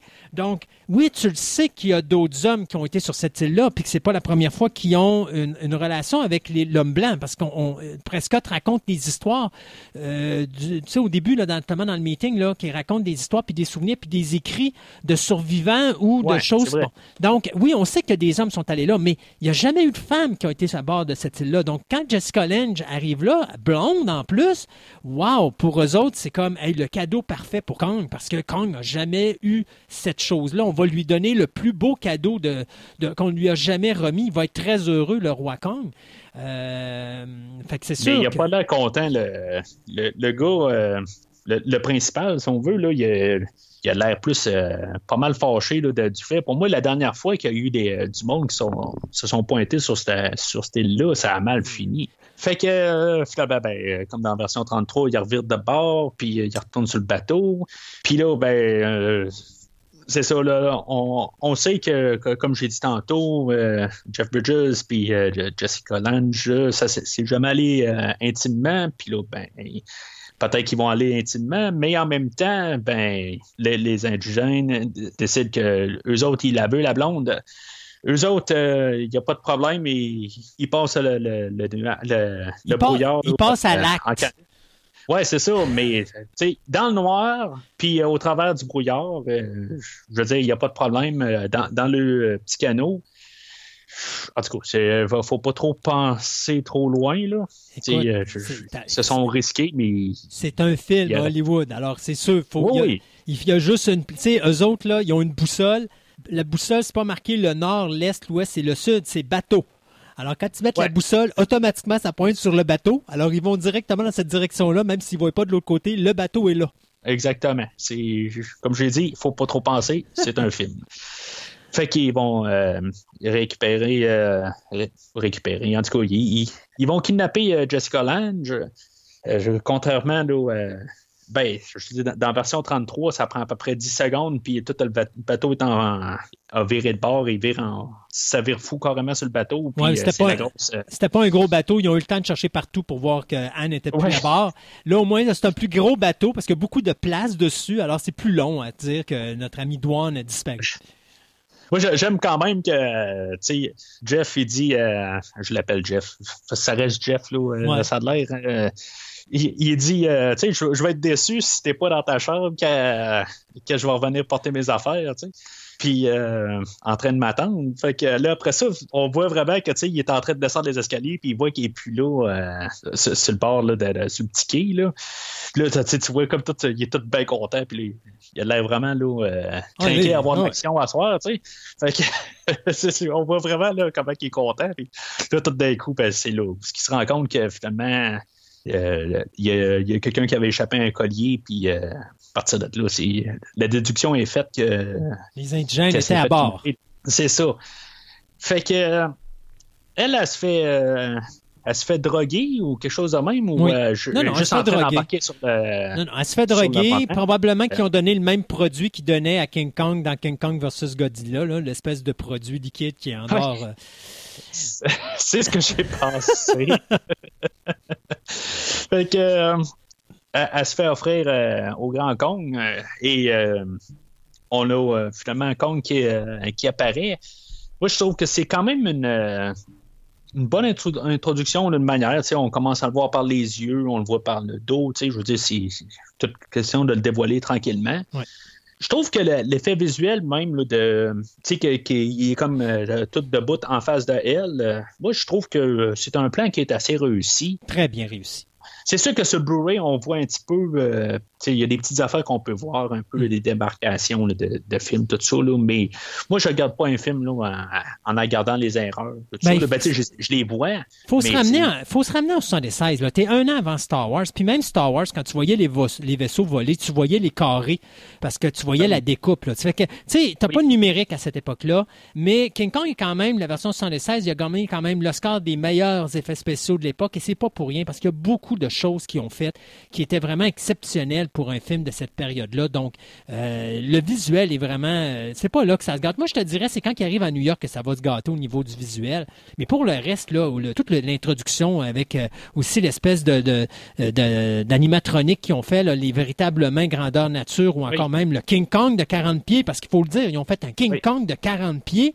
Oui, mais on le voit à New York. Oui, on le voit à New York, mais c'est pas grave. Ils l'ont quand même construit euh, c'est quand même exceptionnel. Quelque chose comme un demi-million en plus, cette affaire-là. ça, euh, coûte excessivement cher. C'est probablement, je te dirais, les 15 secondes les plus dispendieuses d'Hollywood. Euh, probablement après la participation de Marlon Brando dans Superman en 78. Oui, ouais, c'est vrai, ça n'a pas été.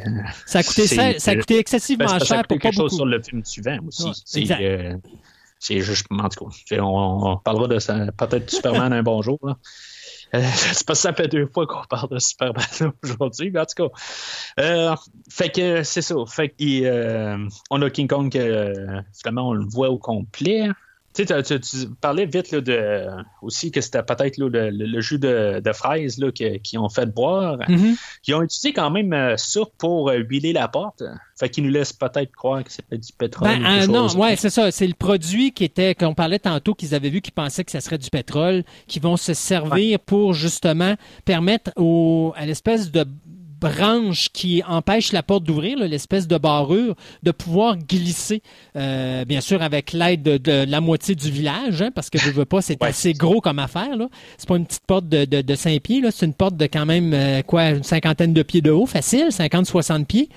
Donc, euh, imaginez-vous la porte, là, ben, l'espèce de de, de, de, morceau de bois qui empêche celle-ci d'ouvrir. c'est un tronc d'arbre, C'est un tronc d'arbre, exactement, mais il faut le faire glisser. Alors euh, là, ben, ils mettent de, ils mettent de l'huile là-dessus, euh, ou je sais pas trop c'est quoi le produit, pour permettre à cette euh, chose-là de pouvoir glisser sans problème, puis de permettre aux aux indigènes de pouvoir ouvrir et fermer la porte. Euh, vraiment, top notch, hein, le gars qui a construit cette porte-là avec les, euh, les, espèces de barrures de même, à la grosseur que ça a. Je sais pas comment il s'y est pris, mais il était vachement, euh, vachement bon. Pour le liquide, là, en, fait, je pense que c'est du WD-40 à l'état peu. mais, en tout cas, c'est pour ça aussi que Jessica Lange est un petit peu dans une autre zone. je pense à pour la scène suivante. Là. Mm.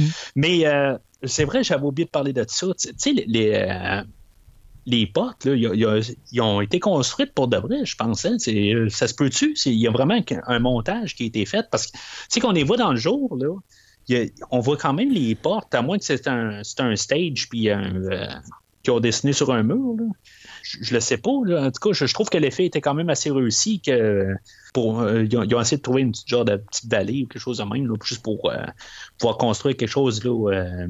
Puis je trouve que, vraiment d'avoir tout construit ça, il a fallu qu'il le fasse à quelque part. Moi, moi, je pourrais. Ben, j'ai un livre à la maison, un making-of de ça, puis j'avoue que j'ai pas eu ah le temps de le lire. Euh, mais j'ai vraiment un livre. pas lu ça pour aujourd'hui? Ben non, ben écoute, à un moment donné, il manque. Voir, ben oui, mais là, j'étais trop occupé à dormir. Qu'est-ce que je te dis? Pour une fois, je dors. Mais euh, face à part, euh, j'ai pas lu nulle part qui avait fait les portes grandeur. Je pense qu'ils ont fait des segments de porte, de dire est-ce qu'ils ont fait toute la porte? Moi, je pense qu'ils ont fait la porte de la grandeur de, mettons, de Rick Baker, parce que Rick Baker, c'est lui qui était dans le costume de Kong, parce qu'il faut dire que la majorité de Kong, c'est un homme dans un suit. Euh. Donc, moi, je pense qu'ils l'ont fait de la grandeur de Rick Baker. Puis, euh, ça veut dire que si Rick Baker mesure 6 pieds, ben, ils ont dû le faire 7 pieds de haut, pour dire. Puis, je pense que c'est à peu près ça. Et le reste, ben, ils ont construit des segments de porte parce qu'il y a des moments, effectivement, quand il la monte, tu vois qu'elle est faite là, grandeur nature, mais je pense pas que ça soit un 70 pieds de mur qui a été construit. là. Euh, peut-être que je me trompe, mais ça, malheureusement, j'ai pas cette information-là là, on, a plusieurs scènes quand même avec King Kong puis, euh, La première scène, c'est euh, vraiment pour euh, montrer la relation entre les deux, que lui, en bout de ligne, il, la laisse comme aller, puis elle essaie de se sauver, puis en bout de ligne, il la rattrape. Mais il est en train d'y montrer que c'est lui le boss. Puis elle, puis elle est en train d'y montrer qu'elle a un sacré caractère puis que, mhm. ça fait pas son affaire, elle va y passer une paire de claques, mais tu sais, c'est une blonde, hein? Fait qu'elle pense après avoir fait ses gestes, fait qu'après avoir donné une coupelle de coup à King Kong, puis voir qu'elle est en train de ah, se fâcher, ouais, c'est ça, là, elle dit, oh ben là, non, excuse-moi, je voulais pas faire ça, t'es un beau petit toutou, ben oui, c'est ça. C'était avant qu'il fallait que tu lui dises ça. On, voit quand même que il est capable de la manipuler. C'est ça aussi que le côté là, qui, qui, qui s'attache un peu de le côté, là, euh, je veux pas dire amoureux, là, mais euh, elle va chercher quelque chose dans lui. Mais c'est la première. Moi, je pense que c'est la première fois qu'il y a quelqu'un qui tient tête. Puis je pense que c'est pour ça qu'il tombe en amour avec elle. Mais euh, dis-moi si je me trompe, mais King Kong dans la version 76 est probablement le Kong le plus pervers de toute la saga. On va parler de ça dans cinq minutes. mais ouais, c'est. Euh, c'est sûr que, ouais. Ben, Autant par ses gestes que par son regard vraiment euh, mystérieux, n'est-ce pas? Comme quoi ben, que... ça m'amène à la deuxième scène, où c'est probablement la scène la plus étrange euh, de, de tout le film, puis de même dans toute l'histoire du cinéma au complet, là, où ce que quelqu'un, elle avait essayé de se sauver, elle était tombée dans la boîte un peu, tout ça, puis elle était tout sale, puis là, ben, il l'amène à une où est-ce qu'il y a des chutes, puis il est tout en train de la nettoyer. Puis là, oui, effectivement, il y a des yeux euh, assez. Euh, oh, disons-le, c'est yeux bestiaux. Euh, oh, c'est un cochon. oh oui, c'est un gros cochon, effectivement. C'est vraiment une drôle de scène. Je vais me remettre en petit gars de genre 8 ans qui a vu ce film-là, qui l'écoutait sur, sur Beta. Parce que j'imagine c'était mon père qui l'avait enregistré euh, à la télé. Au grand euh, film. ben, il l'avait enregistré, je ne sais pas où ce qu'il avait, euh, enregistré, mais je, pense que c'était à la télé. C'est ça. Si c'était à la TV, c'était au grand C'est ça. Si, c'était à la TV, c'était au grand film. Comme moi, j'ai eu ma version à bêta à l'époque, c'était des grands films. Puis après ça, j'avais acheté ma copie VHS avant d'acheter ma copie DVD. Puis cette scène-là, elle n'apparaissait pas. C'est juste quand peut-être cinq ans plus tard que euh, j'étais en train de faire je sais pas trop quoi, puis j'écoutais le film un peu là, en, background qui passait à la télé, puis je voyais les annonces au travers, tout ça, que finalement cette scène-là est arrivée de nulle part. Euh, je, veux dire, je, la trouve troublante un peu. Là. Puis les effets spéciaux sont pas vargeux aussi euh, dans cette scène-là. de, ben, on parle de la main, de la main animatronique qui a été construite grandeur nature. Oui, la main là, superbe. D'ailleurs, euh, on va arrêter là tout de suite pour dire la chose suivante. Quand vous voyez Jessica Lange qui a peur, elle ne joue pas le rôle d'avoir peur. Elle a vraiment la chienne parce que si la main casse, ça peut la broyer à chaque fois que celle-ci se referme sur elle. D'ailleurs, vous allez voir le premier réflexe qu'elle a, c'est d'essayer de mettre sa main pour empêcher les doigts de se fermer sur elle. Et c'était pas un geste euh, fait par le metteur en scène, c'était un geste de défense de Jessica Lange parce que justement, si, elle avait, si la main cassait, elle aurait pu continuer à se fermer puis elle a broyé complètement. Donc sa vie était en jeu à chaque fois qu'elle était dans cette Moses de main-là. Euh, ça, c'est quelque chose qui est important de spécifier parce que moi, j'imagine, c'est ton premier rôle au cinéma. Puis ça peut être ton dernier. Je, sais pas. À chaque jour que tu arrives sur le plateau puis tu te ramasses dans cette main-là, tu te dis, OK, elle va-tu mal se fermer à un moment donné? Euh, puis elle va me crocher? Ah, je, je, trouve qu'elle était très courageuse pour le, pour le rôle. Ouais, c'est. Euh, je savais que ça avait été un rôle qui avait été offert à Meryl, Streep. Hein? Oui, puis que les, les, De Laurentiis, dans sa langue naturelle euh, italienne, lui a dit qu'elle n'était pas assez belle pour le rôle. Puis je pense que Meryl Streep avait jamais compris ce que de, Dino De Laurentiis avait dit parce qu'elle comprenait pas l'italien. Ah, c'est bien possible. Euh, mais euh, en tout cas, je ne sais pas si euh, de l'autre côté, là, elle esquive une balle ou pas. Peut-être pas en ayant le, stress là, que tu dis là, que Jessica Lange a, vécu. honnêtement, honnêtement, Mary Streep avait choisi cette année-là de jouer dans The Deer Hunter avec Robert De Niro puis Christopher Walken. Puis je pense qu'elle a fait un méchant bon choix. Ah ben oui, oh, je ne savais pas si c'était cette année-là. Pour Deer Hunter. Mais euh, oui, effectivement, là, c'est. Euh, ben, de toute façon, Meryl Streep, là, elle n'a rien envie à personne, de toute façon. Euh, mais Jessica Lange, il faut, en prendre note aussi qu'elle a gagné un Oscar quelques années plus tard aussi. Oui. Ah, mais c'est pas une mauvaise actrice. Puis, tu sais, comme je dis, je trouve qu'elle a fait une super de belle job pour ce qu'elle avait à faire dans King Kong. C'était pas évident, là. Euh, fait que non, je, moi je la félicite pour ça. Puis c'était un premier rôle en plus, qui encore là n'était pas facile, parce que là tu joues avec beaucoup d'effets spéciaux. Alors, t'as pas cette expérience-là, t'as pas cette euh, assurance d'actrice de jouer devant euh, un écran où est-ce que tu vois pas King Kong la majorité du temps. Sauf quand tu es dans sa main et qu'il risque de t'écraser comme, une, comme un vulgaire euh, un, vulgaire œuf, là. Je veux dire, elle n'a aucune chance si la main se ferme complètement, là.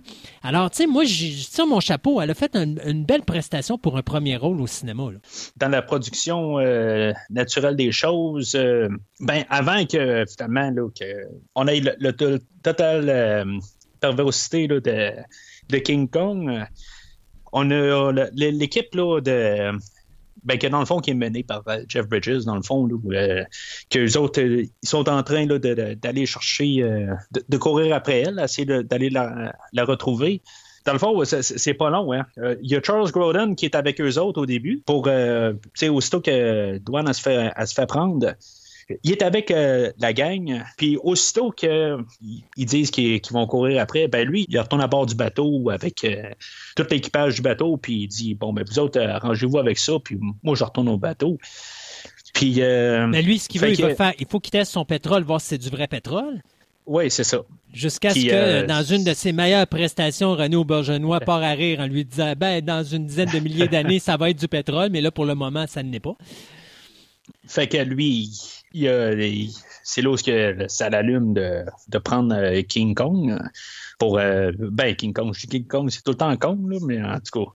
Je, pense qu'ils disent quasiment jamais King Kong dans toute la, toute la série de films. Là. Non. Euh, ben, je pense que est-ce que Escape, je pense qu'il va utiliser le mot King Kong? King Kong, ils le disent toujours. King Kong, ils vont toujours le dire quand il est à New York. Ouais, ils vont peut-être trouver une manière de le fitter, mais pas. Euh, c'est la seule place. Tu on va parler de Kong, Kong, Kong, mais quand il est à New York, il parle de King Kong. Puis d'ailleurs, les affiches sont faites pour ça. Euh, quand il en parle, il parle de King Kong, mais il parle pas juste de Kong. Ils vont parler du roi de l'île, donc le King of the Island, Kong. Mais, euh, ça. Mais le King Kong, c'est là que tu l'entends. en dehors de ça, c'est toujours Kong, effectivement. Fait que toute la, troupe, ou je sais pas comment on peut appeler ça, là, des, euh, les 4-5 euh, ah, personnes de l'équipage. Ben, l'expédition, euh, l'expédition pour ramener Douane? Ben, c'est ça. Il traverse, comme dans le film original, dans le fond, mm-hmm. il, y a, il, y a, un arbre qui coupe un ravin, puis je veux dire, il y a, il y a Jack Prescott qui, qui a traversé. Puis King Kong est l'autre bord. C'est là où on voit, dans le fond, toute la brutalité de, King Kong, dans le fond, qui s'amuse, euh, au lieu de juste tirer le tronc d'arbre tout de suite dans, le ravin, ben, il, s'amuse à le faire, euh, à le rouler. tourner, puis euh, à le rouler, puis que tout l'équipage tombe un à un. Puis le seul qui survit, c'est. Maudit, c'est quoi son, son, nom de personnage? Attends, je vais essayer de te trouver ça, là. C'est Tehi dans euh, Vivre ou laisser mourir. Voyons, tu connais pas tes James Bond, euh, Christophe? Ah, euh, Julius Harris. Oui, oui Julius Harris. Tehi dans Vivre et laisser mourir. Ouais, qui avait encore ses deux bras. Ouais, ouais, ouais. fait que c'est lui qui a survécu. Je l'ai J'en avais pris note depuis le début du film, parce que c'est un peu des seuls personnages qu'on suit là, dans l'équipage. Ben, D'ailleurs, c'est la... ça, c'est des personnes. Tu as trois personnes que tu suis dans la version de trois heures, qu'on parlait de la, l'émission, la version de télévision. Là. Euh, et ces trois personnes-là sont sur l'expédition pour retrouver Dawn. Et c'est le seul des trois qui va survivre. Les deux autres, tu les vois tomber, dont un, là, l'espèce de gars bien bâti, là, qui est l'avant-dernier à tomber avant le, le premier officier, là, qui est interprété par Ed Lautner aussi. Je pense toujours que c'est Richard Keel euh, à chaque fois. Je ne sais pas pourquoi, là, mais euh, qui, dans un autre James Bond, qui, fait Le, personnage de, de. Puis, euh, mais je, ne sais pas pourquoi, là. Pourtant, il y a, ben, il y a, le même genre de corps de face, là, mais. Mais il est, il est moins grand, puis il ressemble pas du tout. Non, c'est ça. c'est beau, c'est beau. c'est moi qui est dans le champ. c'est correct, il faut le dire.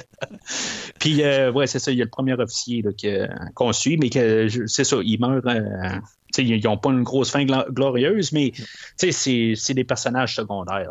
que ça aurait été n'importe qui qui aurait survécu. C'est pas grave. On, on sait c'est qui, mais euh, euh, c'est ça. Fait que c'est euh, ça va contre la, la, pensée qu'on dit tout le temps là, dans, dans les films qui ont un peu d'horreur dedans que c'est tout le temps le, le, noir qui meurt tout le temps en premier, ben lui, il survit. Exact. fait que il était, il était méta avant d'être le cliché arrive. ce film-là n'a pas vieilli, dans le fond. Là. Hmm. Tant qu'à moi, là, ce que tu disais au début, là, il y avait des idées avant-gardistes. Oui. En tout cas, fait que c'est euh, la, c'est la, scène là, la, plus pervers qu'on a là, euh, de tout le film, là, où ce que King Kong, euh, je veux dire, il, va aller s'amuser avec, avec Dwan, puis que tranquillement, il va essayer de la dénuder. Uh-huh. En tout cas, il y a le doigté. Il a le doigté, ouais, c'est ça. Mais il s'attendait à faire à quoi? Je, tu sais, c'est quoi qu'il voulait faire? C'est un beau joujou. Il n'y a jamais eu de joujou blond entre les mains. Alors là, il s'amuse. Avant, c'était tout le temps la même affaire. Fait qu'il jouait probablement pas longtemps avec. Là, il a eu la chance de s'amuser avec son nouveau joujou. Alors, il s'amuse avec. Tu es en train de me dire qu'il n'y a jamais eu de Lady Kong? Ben, écoute, pas là. Lady Kong arrive bien plus tard. Ouais, c'est, bien ce qui va, euh, qui va faire oublier Edouard, dans le fond. Oh, écoute, euh, euh, il oublie tout. Il oublie tout. fait que, mais il paraît que les génitales, de, les parties génitales d'un gorille sont très minuscules. Écoute, je ne m'embarque pas dans cette conversation-là avec toi. Je ne peux pas l'avoir non plus. Merci. l'avoir, mais ça a l'air que ça a l'air que les parties génitales, ils sont très euh, proportionnellement petites. Fait que je sais pas, mais je veux peut-être pas, euh, comme tu dis, je, on pousse pas plus. Merci. Parce que on a un. Je suis déjà assez je suis déjà assez perturbé par King Kong Lives. Perturbe-moi pas sur mon film de King Kong 116, s'il te plaît. Puis il y, a un serpent euh, gigantesque qui, euh, qui, partage notre opinion aussi, puis qui dit, garde, euh, avant qu'on pense un peu trop toutes sortes d'affaires, ben il, se pointe juste au bon temps pour commencer à attaquer, pour faire la, seule, dans le fond, adversaire de taille que King Kong va, pouvoir avoir dans tout le film. On avait eu des dinosaures dans la version 33. Ouais. Puis euh, dans ce film-là, ben, on remplace tout ça par un unique serpent. qui C'est un combat qui est assez euh, linéaire. Euh, c'est assez, je veux dire, le serpent, il s'entortille alentour de King Kong. Puis King Kong, ben, une fois fâché, ben, il fait son, son finisher, pour utiliser les termes de Mortal Kombat quasiment. Puis euh, il va. Euh, il est là. Euh, tout, ben, son, comme il trouvait, son, il, trouvait, il, trouvait, que le serpent avait une grande gueule, fait qu'il a décidé d'agrandir encore deux fois plus. Mais ça, ça.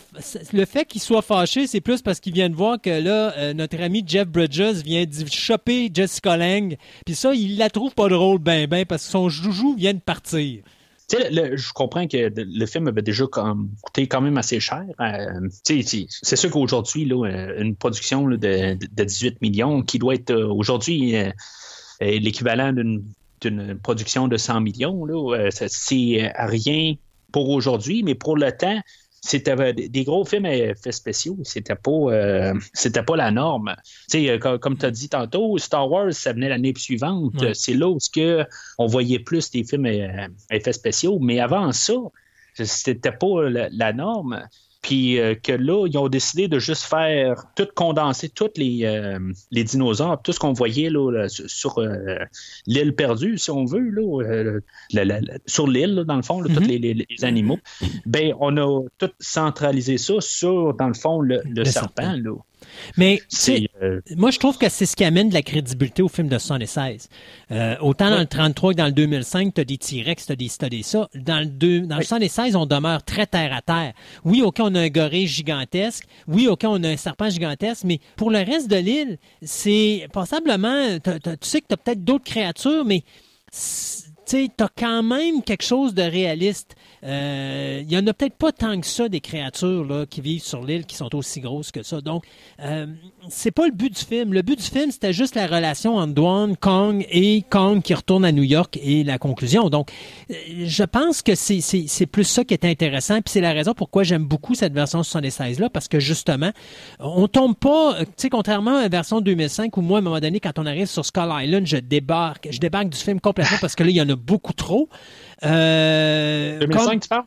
La version de 2005, exact. OK, oui, c'est ça. Au, même titre que, euh, la, la, que la version de 33, parce qu'à un moment donné, quand tu vois Kong, il y en a partout. Il y a des dinosaures, il y a des serpents, il y a des ci, il y a des ça, des. des euh, ah, ça, ça, finit pas. Ça finit pas? Mais ça, reste quand même que. Tu sais, quelque part, je me dis aussi. C'est sûr que l'équipage qui, qui, qui, courait après Douane en parallèle, euh, eux autres, ils ont tombé sur rien. Euh, peut-être que ça aurait été bon de juste voir quelque chose, peut-être une fois. Mais l'autre côté, euh, je me dis, ça veut dire que Kong est roi aussi. Si maintenant il y a quelque chose d'autre sur la sur l'île, mhm. ben il fout la paix parce qu'ils savent que King Kong va, va lui casser la gueule. Ou il oui, exactement. Ou, ou moi, c'est ça. Euh, ou ils vont ils, ils, vont soit leur le casser, ils vont l'arracher d'ailleurs. Ouais, ou ils vont l'agrandir. C'est une des, une des trois options. C'est ça. Fait que je, trouve que, du coup, c'est. Tu sais, comme j'ai dit, c'est la première version du film que j'ai vue. Fait que euh, moi, je, je, je, suis toujours plus. Euh, je, peux pardonner pas mal plus de choses parce que c'est moi, je l'ai vu tout le temps dans cette perspective-là en premier. Mm. toi, dans le fond, euh, chose que j'ai pas noté tantôt, toi, c'était ton premier King Kong que tu as vu ou tu avais vu celle de 33 Non, j'ai vu King Kong sur les 16. C'était ma première expérience avec Kong. 33, euh, je l'ai vu, je te dirais, je pense, euh, facilement dans les années 80, là, vers le milieu, fin des années 80, donc beaucoup plus tard. j'ai vu la version 33 avant de me taper King Kong Euh, et puis après ça, ben, il y a eu la version de Peter Jackson. Puis même avant Peter Jackson, j'avais jamais vu Son of Kong parce que j'ai quand j'ai acheté mon coffret DVD, j'avais acheté mon triple coffret DVD, c'est-à-dire que dans mon coffret, j'avais King Kong, Son of Kong, puis Mighty Joe Young. Et c'est là que j'ai vu pour la première fois Son of Kong et Mighty Joe Young parce que j'avais vu aucun des deux non plus. Euh, fait que j'ai, ça, a été très long, euh, je te dirais, avant de, de mettre la main là-dessus. Là. C'est peut-être euh, fin des années 90, début des années 2000 que j'ai vu ces films-là de, King Kong, mais euh, le 33, euh, je, l'ai vu à peu près une dizaine d'années après avoir vu le film de King Kong au cinéma. OK. Jack puis Edwin, ils sauvent de King Kong, puis ils sautent dans le ravin. C'est-tu moi qui me trompe? Oui, oui. Euh, ils, sautent. De tantôt, ça a tué tout le monde, mais les autres, quel fait qu'ils sautent euh, main dans la main, ils survivent. Ben voyons, l'amour est, euh, plus fort que tout. Que, ouais, c'est ça. Fait que le gars que je pense qu'il est rocké, il aurait sauté avec le premier, euh, le, premier euh, matelot. Là, euh, Mais il s'aurait tenu la main, ben, il aurait survécu. Non, c'est faut pas c'est rien compris. S'ils sont au centre du ravin puis qu'ils tombent en bas, ils vont pogner toutes les roches jusqu'en bas. Mais si tu tombes, tu te jettes en bas pour longer le ravin, la gravité va te tenir loin des roches, ce qui fait que tu vas tomber dans l'eau directement. Ah, OK. Tu as compris la logique? Oui. Oui, bon, ben, parfait. Alors, si tu as suivi cette logique-là, tu as compris exactement pourquoi tous ceux qui étaient en plein milieu du ravin quand ils sont tombés en bas ont accroché toutes les pierres pour euh, jusqu'à ce qu'ils arrivent en bas, alors que ceux qui ont tombé, qui sont jetés le long des, roches, eux autres, ils ont tout évité parce qu'ils étaient trop proches. C'est, écoute, je cherche pas à comprendre, c'est un film. Euh, moi, tant qu'à ça, j'aurais passé par un autre chemin, j'aurais mis une liane, un peu à la Star Wars, là, qui aurait traversé d'un bord et de l'autre, là. Ça aurait fait pareil, tant qu'à moi. Mais bon, qu'est-ce que tu veux? fait que euh, il va avoir euh, il va il va revenir au, au fameux mur ils vont traverser puis ils vont entendre King Kong c'est là aussi j'ai remarqué pour la première fois ben j'avais déjà remarqué mais ce que je veux dire, c'est que King Kong, il va voir Fred. C'est là où, que, dans le fond, plus tard, ça va revenir le fait que là, il sait c'est qui Fred.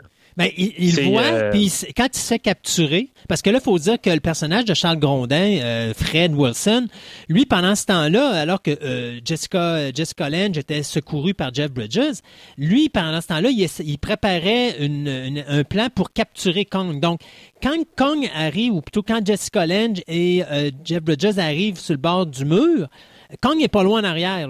Alors, eux autres sont en train de finaliser justement les derniers préparatifs pour faire en sorte qu'ils vont capturer Kong parce qu'ils ont creusé un trou dans lequel Kong va probablement trébucher. Là-dedans, ils ont mis une espèce de gaz en forme de liquide qui va faire en sorte que Kong va s'endormir tout simplement. Et euh, donc, lorsque Kong arrive là, la, la seule personne qui voit en haut du mur, c'est le personnage de Fred Wilson. Parce que même Fred Wilson le regarde, puis d'ailleurs, il essaye de le pogner. Hein. À un moment donné, il s'attaque carrément à lui. Déjà, il y avait une antipathie entre les deux. Et euh, il essaye de le capturer ça va revenir tantôt. oui, exactement. Euh, j'avais comme pas remarqué ça. Mais euh, quand il arrive à New York, pourquoi que King Kong le cible euh, pour l'écraser? Ben c'est à cause de juste ce petit moment-là. C'est lui qui l'a enlevé de son île. C'est ça. King Kong, c'est comme représentatif de cette scène-là, dans le fond, quand, il va l'avoir tantôt. Mais on va revenir à tantôt à ça. En tout cas, il y a pourquoi est-ce qu'ils n'ont pas laissé la porte ouverte tant qu'à ça? Parce que là, ils sont là comme genre. Aux indigènes, carrément, c'est comme on enlève euh, ton Dieu, puis en plus, on démolit ta porte. sais, je veux dire, c'est, c'est vraiment là, euh, ben, pas, rire d'eux autres que pas, juste, pas juste la porte. Dis-toi qu'ils ont fait un trou gigantesque en plein milieu de leur village. Fait que disons qu'ils ils en ont pour un petit bout à s'en remettre de, de, de, cette crise-là. Mais euh, d'un autre côté, s'ils laissent la porte ouverte, est-ce que Kong va rentrer doucement et donc à ce moment-là voir qu'il y a un piège en avant? Euh, donc, le fait qu'il démolisse la porte, en réalité, quand il tombe dans le piège, c'est parce que c'est son momentum après avoir démoli la porte qui fait qu'il tombe dans le trou qu'ils ont construit. Euh, S'il avait laissé la porte ouverte, je suis pas sûr que Kong serait tombé dans le trou comme ça parce que je pense qu'il serait rendu compte de quelque chose. Euh, fait moi, je pense que c'était voulu comme ça pour lequel ils ont laissé Kong démolir la porte, justement. Mais si je me trompe pas, le, le tronc d'arbre, il ne place pas à 100% de. Il couvre pas les deux portes. Il couvre la moitié de la deuxième porte. C'est ça. Quand même pour qu'il puisse. Euh, pour qu'il puisse rentrer, exactement. Mais l'optique, c'était ça. C'était vraiment à cause du momentum, il va tomber dans le trou, contrairement à on laisse la porte ouverte, mais là, s'il voit les feuilles, tout ça, il va dire Ah, il y a quelque chose de pas correct, puis s'il passe à côté, ils sont faits, ils peuvent, peuvent pas l'arrêter. Donc, je pense que c'était voulu. Puis euh, ça donne un effet, ça donne aussi un effet extraordinaire parce que c'était une belle ah séquence. Ah là. Euh, oui, c'est une belle séquence de oh voir quand au ralenti, démolir la porte et tomber dans le trou, puis finalement être drogué à un point tel qu'il va perdre connaissance. Mais moi, ma question est pas là. Ma question, c'est ils ont amené Kong sur le bateau comment? Euh, Parce que contrairement à la version 62 de Godzilla vs. King Kong, où on le met sur un radeau qu'ils ont construit très rapidement, euh, même la version 33, on ne l'explique pas comment ils prennent Kong de l'île pour le mettre sur le bateau. Là, comment ils ont fait pour prendre Kong puis l'amener sur le bateau? Y Ouais, mais sont, euh, sont 5-6 indigènes à tirer un tronc d'arbre. Fait que, ils peuvent être 10-12 indigènes à prendre King Kong. Ouais, mais ils vont quoi? Ils vont nager avec Kong sur ses épaules? Ben non, mais regarde, là, ils, ont pris leur Dieu, ils ont pris leur porte, puis ils ont dit si vous voulez garder votre vie, ben apportez Kong. Et si vous vous noyez, c'est pas grave. C'est ça, bon, OK. c'est. Je sais pas. J'ai pas de, réponse. Parce que dans le 33, ce qui est drôle, c'est que l'espèce de nuage qui entoure l'île disparaît à un moment donné. Donc, euh, le, bateau, on le voit bien à partir de l'île. Dans la version de 76, le nuage, il est constant, il s'en va pas. Donc, il a fallu qu'il prenne Kong de l'île, puis qu'il parte sur le bateau à travers le nuage pour le ramener à bord. le bateau ne peut pas aller plus loin, lui, à cause du fond. S'il va plus loin, il va, il va rester coincé. Donc, Comment ils ont amené Kong? Ils ne l'expliquent pas, mais c'est pas grave. La chose qu'on voit, c'est que Kong se retrouve à New York. Et puis, on l'a amené là. Mais c'est vrai qu'il y a cet espace entre les deux qui n'était pas dans la version de 33, mais qu'on a mis dans la version 76, où là, on va montrer comment que Twan va justement euh, changer un petit peu son, approche de Kong au lieu de terroriser à 100% Là, va avoir un petit peu un lien émotif qui va se, jumeler à, à, sa relation avec Kong. Et ça, ça se fait dans le voyage du retour sur le bateau embarqué là-dessus, t'as empiété.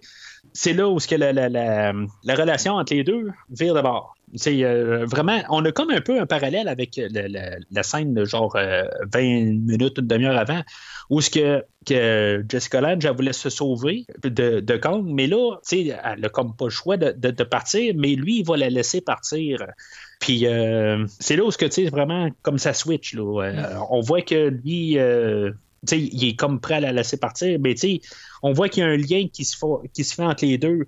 Parce qu'en parallèle, en même temps, sur le bateau, ben, euh, Jack et euh, euh, ils essaient de poursuivre leur histoire ensemble. On parle même de mariage ici. Oui, on parle même de mariage. Puis euh, c'est interféré euh, par King Kong qui, lui a reçu euh, son foulard à, elle qui, est tombé là, dans, la, la, ah. cave où ce qui, où ce qui est dedans.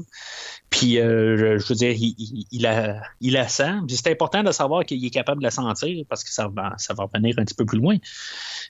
puis, c'est ça, c'est là où, que, dans le fond, c'est visuellement, puis même en fait d'idée, c'est là où que King Kong il interfère entre les deux.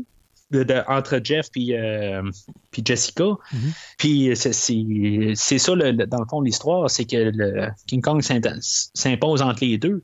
Puis elle, elle, va comme virer, là, euh, vouloir comme devenir pas son protecteur, mais euh, c'est là où ce que je, je, tu sais, c'est un syndrome de Stockholm? Elle a pitié de lui. Elle tombe-tu en amour avec lui? Ben, en réalité, il faut, revenir en arrière. Je pense que c'est comme un être humain qui voit un animal euh, sans défense dans le cas de Kong, là où est-ce qu'il est emprisonné, sauf qu'à un moment donné, justement, parce qu'il a senti Douane, euh, il se fâche. Là, il veut tout démolir sur le bateau, il veut sortir. Puis là, ça met en danger la sécurité de l'équipage. Donc, qu'est-ce qu'on dit? On dit, ben là, s'il ne se calme pas, on va inonder puis on va noyer Kong dans le bateau où est-ce. Sauf que quand Dwan voit ça, elle, elle veut pas que Kong soit tué parce qu'elle a quand même, tu sais, il a quand même sauvé la vie. Donc, euh, puis c'est un beau petit nounours, ça fait qu'elle l'aime bien gros. Euh, ça fait qu'à un moment donné, ben, elle décide de se mettre à un endroit pour parler à Kong pour le calmer. Sauf qu'à un moment donné, Kong saute pour l'attraper, mais bien sûr, il saute pas assez haut. Mais quand il retombe, il y a un tremblement sur le bateau et Dwan va tomber du haut de la cage directement dans sa main. Et là, elle se retrouve dans la cage, ce qui fait que ça force le personnage de euh, Jack de dire à tout le monde, ben là, noyez pas la cage avec de l'eau, et est dans la cage avec Kong.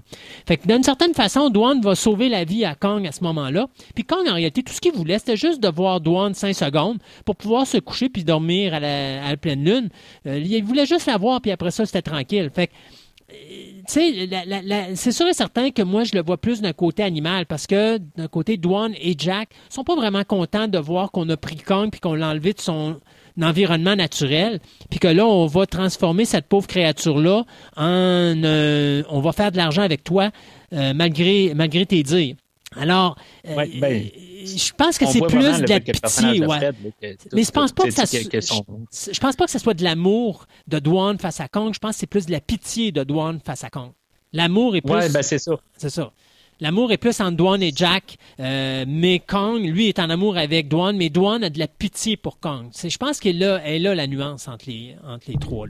Ça, reste quand même euh, quelque chose qu'on peut débattre bien longtemps. C'est exactement la, nuance exacte, mais je trouve que c'est quand même... Euh, de, voir que King Kong, dans le fond, il est impuissant dans toute cette situation-là. Mm. Euh, c'est lui qui, qui, menait le bateau, ben, figurativement, là, parce que là, on est sur, on est sur un bateau, là, mais c'est là, sur le, bateau, qu'on voit que King Kong, il est plus maître de, de son environnement, dans le fond, là, que tout il est à merci là, des, euh, du monde qui, euh, qui l'ont capturé, dans le fond. Puis là, il s'agit juste qu'il y a quelqu'un qui dise euh, Bon, ben, on, le flush, euh, puis il paye sur un bouton, puis euh, bye bye Kong. Le film aurait pu finir là. Mais Kong était le maître de son île, et là, l'être humain est venu. C'est comme, c'est drôle, hein? C'est vraiment l'être humain, le, blanc qui s'en vient sur un territoire où il y a des autochtones, où il y a des, des, indigènes. Il arrive là, il change le monde à sa manière, il ramène les belles choses, puis il est détruit. Euh, et, et c'est la, la, c'est la vision que donne Kong également à ce niveau-là. C'est l'homme blanc va sur une île où l'homme blanc n'a jamais été, entre guillemets, euh, et il prend la plus belle chose qu'il y a sur cette île-là, il va la ramener pour en faire euh, une, attraction principale et finalement, ben, il va détruire l'attraction parce que justement, l'attraction était l'attraction parce qu'elle était sur l'île et non pas parce qu'elle était à New York où là, elle devient tout simplement hors contrôle puis ça devient un danger et non plus une attraction.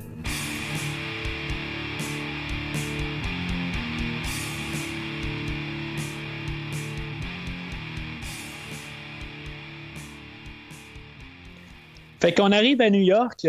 C'est quoi qui arrive à partir de là, Christophe? Ça fait mal. Les sous commencent à sortir. Ah. Mais avant ça, ah, il va avoir la musique. On a la tune thème. Oui! Oui, ben c'est ça, c'est la musique disco.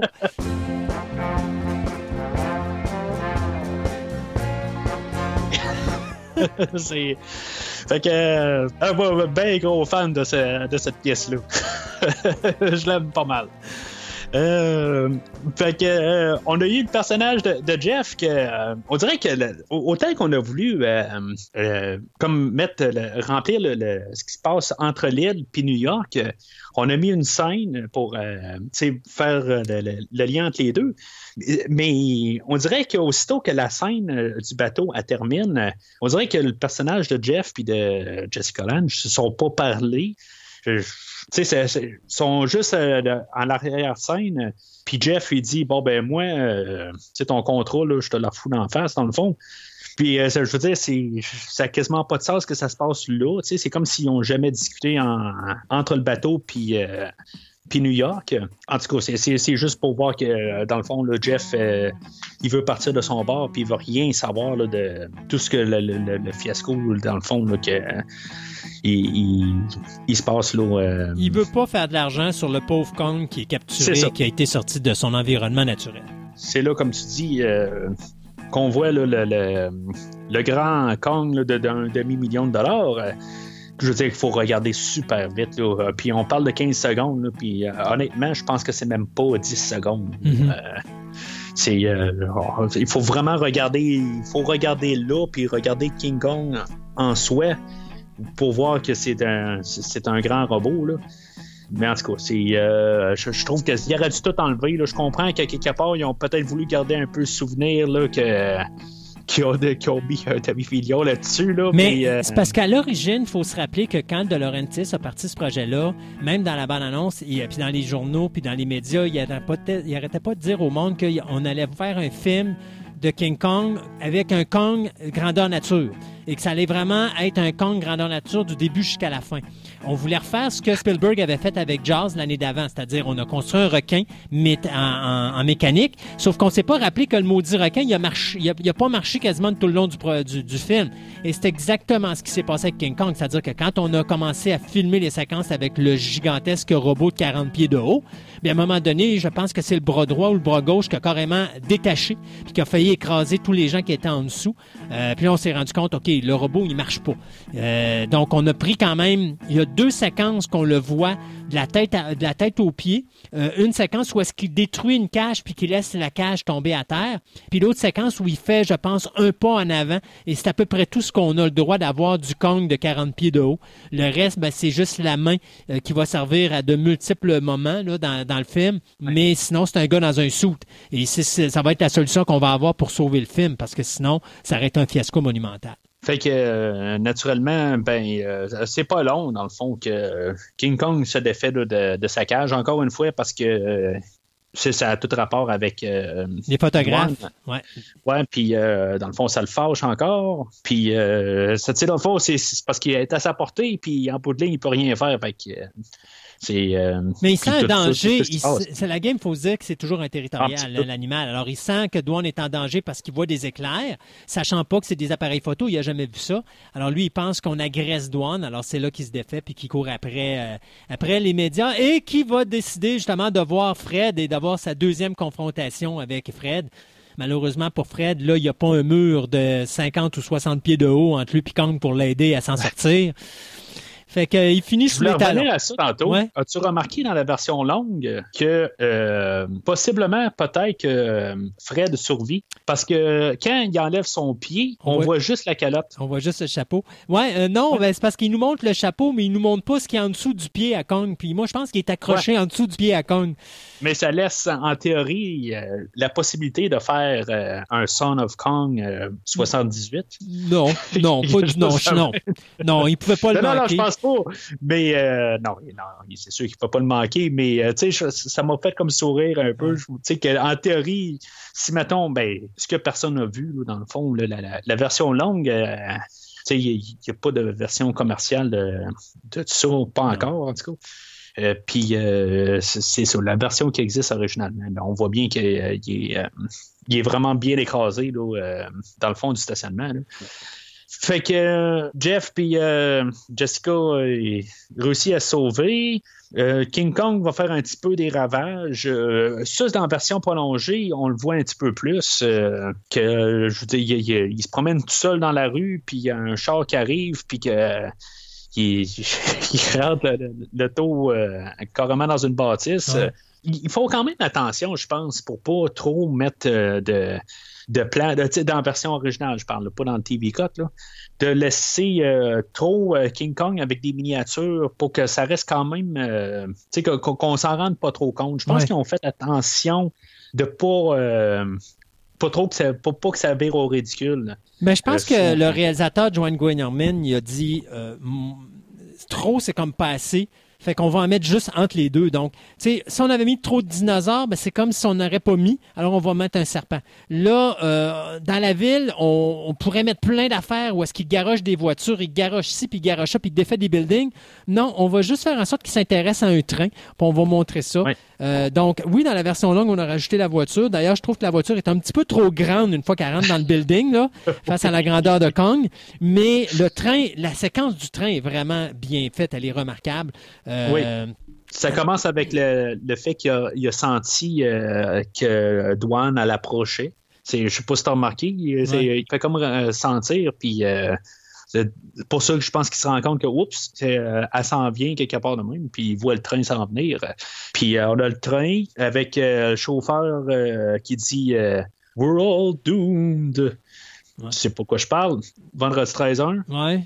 Oh oui. C'est lui qui chauffe le train. Je l'ai vu une seconde, puis ça a fait comme hein, c'est le monsieur qui. Vendredi 13h. OK. J'avais pas remarqué, j'avoue. Tu sais, quand, quand, on fait, fait le podcast. Fait qu'en réalité, t'es en, train, es, en train de me dire qu'il était en avant de son train quand il a vu il a dit We're doomed. We're all doomed. C'est ça. Mais euh, non, il ne fait pas dans, dans ce film-là. Mais en tout cas, c'est ce que je sais ce qui m'a passé par la tête euh, tout de suite en voyant ça.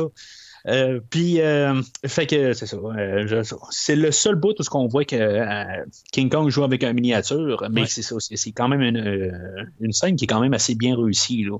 On peut dire ce qu'on veut là, de, de, n'importe quoi. Là. ça reste quand même un, bon gros set, puis que la miniature est quand même assez bien réussie. Un bel hommage au film japonais de Godzilla d'ailleurs, parce qu'on on voit qu'on fait attention, mais qu'en même temps, c'est un genre d'hommage à ce style de film-là mais je trouve que c'est de meilleure qualité que ce qu'on voyait dans les films japonais en général. Oui, ben j'ai hâte de, voir le film de, Godzilla de, de, 85. C'était un petit peu plus loin, mais hâte de voir comment ils, euh, comment ils prennent ça en main, les, miniatures, tout ça. Parce que j'ai juste vu euh, le film japonais que j'ai vu le, plus près qui ressemble à ça, c'est le film de euh, King Kong versus Godzilla, mm-hmm. qui était de 62. Fait que j'imagine qu'il doit avoir eu de, un peu d'amélioration. Fait que je, serais même curieux de voir un Godzilla de, de 76, euh, voir comment que, comment que les miniatures sont. Là. Mais en tout cas, on, parlera euh, éventuellement de Return of Godzilla. Fait que Jack puis euh, Dwan se sauvent de l'eau encore une fois. King Kong, qui, je pense qu'il se rend compte que euh, ben, il pense que c'est Douane euh, dans le train, puis que oups, c'est pas la bonne, puis euh, don dommage, puis il ne satisfait pas là, de, de, Il y a pitch en bas. De ah Douane. ouais. ben c'est ça, tu sais, je veux dire, c'est pas n'importe qui qui veut, c'est Douane. Il y a un gars en moto qui se promène, puis que lui, il va, lui, la meilleure manière qui est déduit que de, sauver de, de, King Kong, c'est de partir à pied, mais Jack, lui, il dit Non, non, non, la meilleure manière, c'est de prendre la moto. Uh-huh. c'est une scène qui me fait rire à chaque fois, je pense. Euh, en tout cas, fait que eux autres, ils vont traverser le pont. Euh, on verra pas nécessairement qu'ils traversent le pont, mais quelque part, ils ont traversé le pont parce que King Kong, il doit traverser aussi le pont, mais il va décider de ne pas passer par le pont, il va passer par. Euh, lui, il traverse le fleuve il traverse le fleuve directement. Euh, il va sortir l'autre bord, euh, puis il va savoir c'est quoi l'électricité, puis ça va, euh, dans le fond, ça va mettre tout New York dans le noir. Pendant ce temps-là, Douane, ben, à force de courir, elle a soif, puis elle va aller au bar. OK. c'est un petit bout d'écriture là, du film, là, je me dis, là, regarde, il fallait juste qu'il sépare les deux personnages là, assez tu sais, que, je veux dire qu'on embraye pour la fin du film. Puis, je veux dire, on a dit n'importe quoi.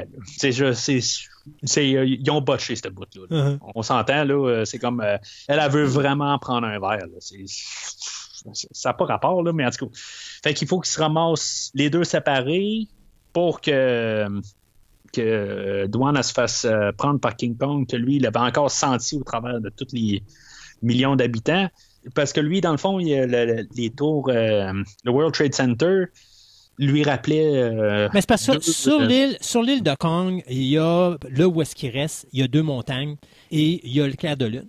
Quand euh, justement Jessica Lange et Jeff Bridges se ramassent dans le bar, à un moment donné, Jessica Lange, pas Jessica Lange, mais dire, Jeff Bridges se dit J'ai déjà vu ça quelque part. Puis là, à un moment donné, oh mon Dieu, je me rappelle c'est où. Et quand il sort, tu vois les Twin Towers avec la lune, qui est une pleine lune. Euh, qui est situé dans le ciel à gauche, à droite plutôt. Et là, à un moment donné, on revoit en surimpression les deux montagnes avec la Lune exactement au même endroit. Et là, il sait que King Kong va aller dans cet endroit-là parce que ça va le rappeler chez lui. Sauf qu'il n'a pas pensé que pendant qu'elle allait téléphoner aux autorités, ben Kong, lui, il allait en profiter pour s'arrêter lui aussi dans le bar parce que lui, ben, c'est pas qu'il a soif, mais il a le goût d'avoir une blonde. Alors, il passe la main. C'est ça. Alors lui, il passe la main dans le dans le bar pour aller chercher Jessica Lange, qui va encore se protéger de sa main des fois qu'elle casserait et qu'elle l'écraserait mortellement, n'est-ce pas? Et puis, bon, ben, il va tout simplement la reprendre et s'en aller en direction des Twin Towers parce que là, il s'en va à la maison avec euh, Dwan pour, euh, qui sait, peut-être faire des bébés Kong, hein, on sait pas. Ouais, on avait dit que c'était un terrain qu'on n'allait pas. Mais, euh, en tout cas, mais en tout cas, fait que en tout cas, je, trouve juste que ce petit bout-là d'écriture est un peu. Euh, c'est facile. Il, il, il, est botché un peu. Euh, ils veulent s'en aller, euh, dans le fond, avec la, finale. Dans le fond, là, il, aurait pu s'arranger pour que Kong prenne douane dans le train, au pire, que faire ce petit bout d'écriture-là pour rapport. en tout cas, c'est une, une, manière. Je, je, trouve juste que c'est tout ridicule, même que King Kong la retrouve après ça. Là, dans un bar au travers de tout. C'est comme. C'est impossible. Euh, le, écoute, moi, je n'ai qu'une théorie là-dessus. Euh, Jessica à cette époque-là, mettait énormément euh, de. de parfum. De parfum. tu sais, des fois, là, t'as, as des personnes âgées qui sont à côté de toi, là, puis les dames mettent un peu trop de parfum, là, puis là, ils sont, sont sortis du magasin, puis trois heures plus tard, ça sent encore le parfum, là. Ben, c'est à peu près ça. Là, Jessica là-dessus, il y en avait peut-être un petit peu trop. Ah, on vient de perdre toute notre auditoire de, de, de 65 plus. en tout cas, OK. Mais c'est possible. Mais c'est peut-être, euh, dans le fond, le, le, jus de fraise là, que, qu'ils ont fait boire là, euh, sur l'île. Ah, tu penses ça, ça sort par les portes de peau, puis... Euh... Ah, peut-être. Ouais, OK. Une fois que c'est rentré dans le système, tu sais, euh, ça fait partie d'elle. Voilà, et voilà tout ce qu'on peut se découvrir à premier visionnement. là, là, on, peut, on, va se rendre au, Twin Towers, je pense que ça va être mieux. Là, oui, on, va, on va se rendre. Fait que, euh, ben, contrairement à quand il était rendu euh, en face de, du, euh, du, mur fait de troncs d'arbres, ben, ben, il a le temps de penser parce que là, il avait comme pas le temps de réagir sur, le fait qu'il fallait qu'il défonce la porte pour pour arriver à, douane, ben là, il a le temps de réfléchir puis de savoir qu'il y a peut-être du monde alentour puis que peut-être ça va mal virer. Il décide qu'il monte euh, une, des deux tours. Jack, euh, il va monter la même tour, sachant que probablement qu'il allait avoir une meilleure vue quand King Kong va sauter sur l'autre tour à, côté. Euh, OK. Puis c'est ça, ça, a l'air que le World Trade Center, la nuit, est débarré. On ne saura jamais, malheureusement, là. Si c'est vrai, si on peut confirmer. Là. Ah. Mais peut-être qu'à cette, euh, cette époque-là, il faut se dire que si je ne me trompe pas, le World Trade Center, ça faisait pas longtemps qu'il avait été construit. Là. Ouais, peut-être qu'il n'y avait pas eu le temps de mettre les. les, les, serrures, les serrures n'étaient pas là encore. C'est ça, c'est ça. Euh, on, va, on, va, on va excuser le film comme ça. Fait qu'en même temps, pendant qu'il est en train de monter, il y a des Ghostbusters qui montent, puis euh, qui attaquent King Kong au lance-flamme. Puis euh, King Kong va, dans le fond, se sauter dans l'autre édifice. Puis, euh, euh, dans le fond, il va relancer des choses pour tuer, dans le fond, les. En réalité, il prend, il prend une, il y a une espèce de truc à gaz qui prend sur la toiture, puis qui pitch. Puis comme les autres n'ont pas compris que c'était une patente à gaz, ben les autres ils continuent à lancer leur lance-flamme. ben, ça fait boum. Puis là, ben, il meurt sur la toiture du premier World Trade, World Trade Center. C'est ça qui est dans le fond en même temps qui va dire que King Kong, euh, qui va peut-être donner le hockey à dire euh, on va l'abattre parce que dans le fond, il est, dangereux, puis il a tué, il a tué du monde, puis que, qui va arriver qu'ils vont lancer des hélicoptères. Ben, il y avait eu l'appel que. que Mais je pense que les hélicoptères s'en venaient. Ouais, les hélicoptères s'en venaient. C'était juste en attendant que les hélicoptères arrivent sur place. Euh, je pense que dès le moment où euh, Jeff Bridges euh, leur dit Vous faites pas de mal à Kong, eux autres, dans leur tête, c'était comme Écoute, on a un monstre de 40 pieds de haut dans, New York City, il n'y a pas de question qu'on niaise avec ça, on va l'abattre. donc, les hélicoptères étaient déjà conçus pour ça, mais c'est juste en attendant. il faut, attirer son attention pour qu'ils s'en aillent ailleurs. Donc, le lance-flamme était là pour ça. Mais les hélicoptères, dès qu'ils dès qu'ils se débarrassent des gens au lance-flammes, tu entends déjà les hélicoptères. Fait ça, il, s'en venait déjà. Ouais. C'est euh, une manière de regarder ça. De toute façon, il, je sais pas. Euh, il était pas loin en bout de ligne. Je, en tout cas, j'aurais pas voulu être euh, le gars au lance-flamme qui est en train de monter là, pour aller rencontrer Kong. J'aurais juste pas voulu être faire partie des trois choisis pour la job. Mais euh, en tout cas, fait que on a le gros carnage, dans le fond. Là. C'est, euh, assez brutal. Euh, on, on, voit le, le, le, tout King Kong qui se fait carrément massacré. C'est, euh, c'est, puis il n'y a comme pas de pitié. Hein. Euh, je veux dire, on voit le sang partir de tous les sens. Là. Ça, ça, contraste quand même avec le ton du film. Oui, c'est très... moi ou. Euh, non, non, il est extrêmement violent. C'est brutal. Oui, oui, c'est très brutal. D'ailleurs, si tu remarques, même dans King Kong Lives, c'est la même chose. Le film Oui. est romantique du début à la fin. Puis à la fin, tu as Oui. les militaires qui tirent avec des petites mitraillettes. C'est pas les grosses mitraillettes utilisées sur les hélicoptères, avec des petites mitraillettes, puis le sang gicle de partout. Non, non, quand De Laurentiis décide que là, ça va être sanglant, c'est assez sanglant. Alors, King Kong, ben, c'est, ça, ça finit assez sanglant, merci. Ouais, ben c'est, c'est, c'est ça aussi, le, le- je pense, qui, qui fait que c'est la force un peu à la fin. Que je veux dire, c'est, c'est comme on a, un- tu sais, c'est, c'est- on a un film quand même qui, qui, qui est qui passable un peu à tous les âges quasiment. Ouais. Puis avec juste comme cette fin-là, là, ça, ça fesse. Tu sais, Ben- comme genre, vraiment, là, tout, tout ton personnage, là, il vient de se faire massacrer là, euh, dans le temps de le dire. Mais l'affaire aussi, il faut se rappeler, tu as eu le combat avec le serpent aussi qui n'était pas relax. Là, quand il décide d'ouvrir la, la gueule au serpent, là, il, il- tu sais, bon. Euh, Il y a, je pense, euh, l'aspect bestial qu'ils ont voulu garder.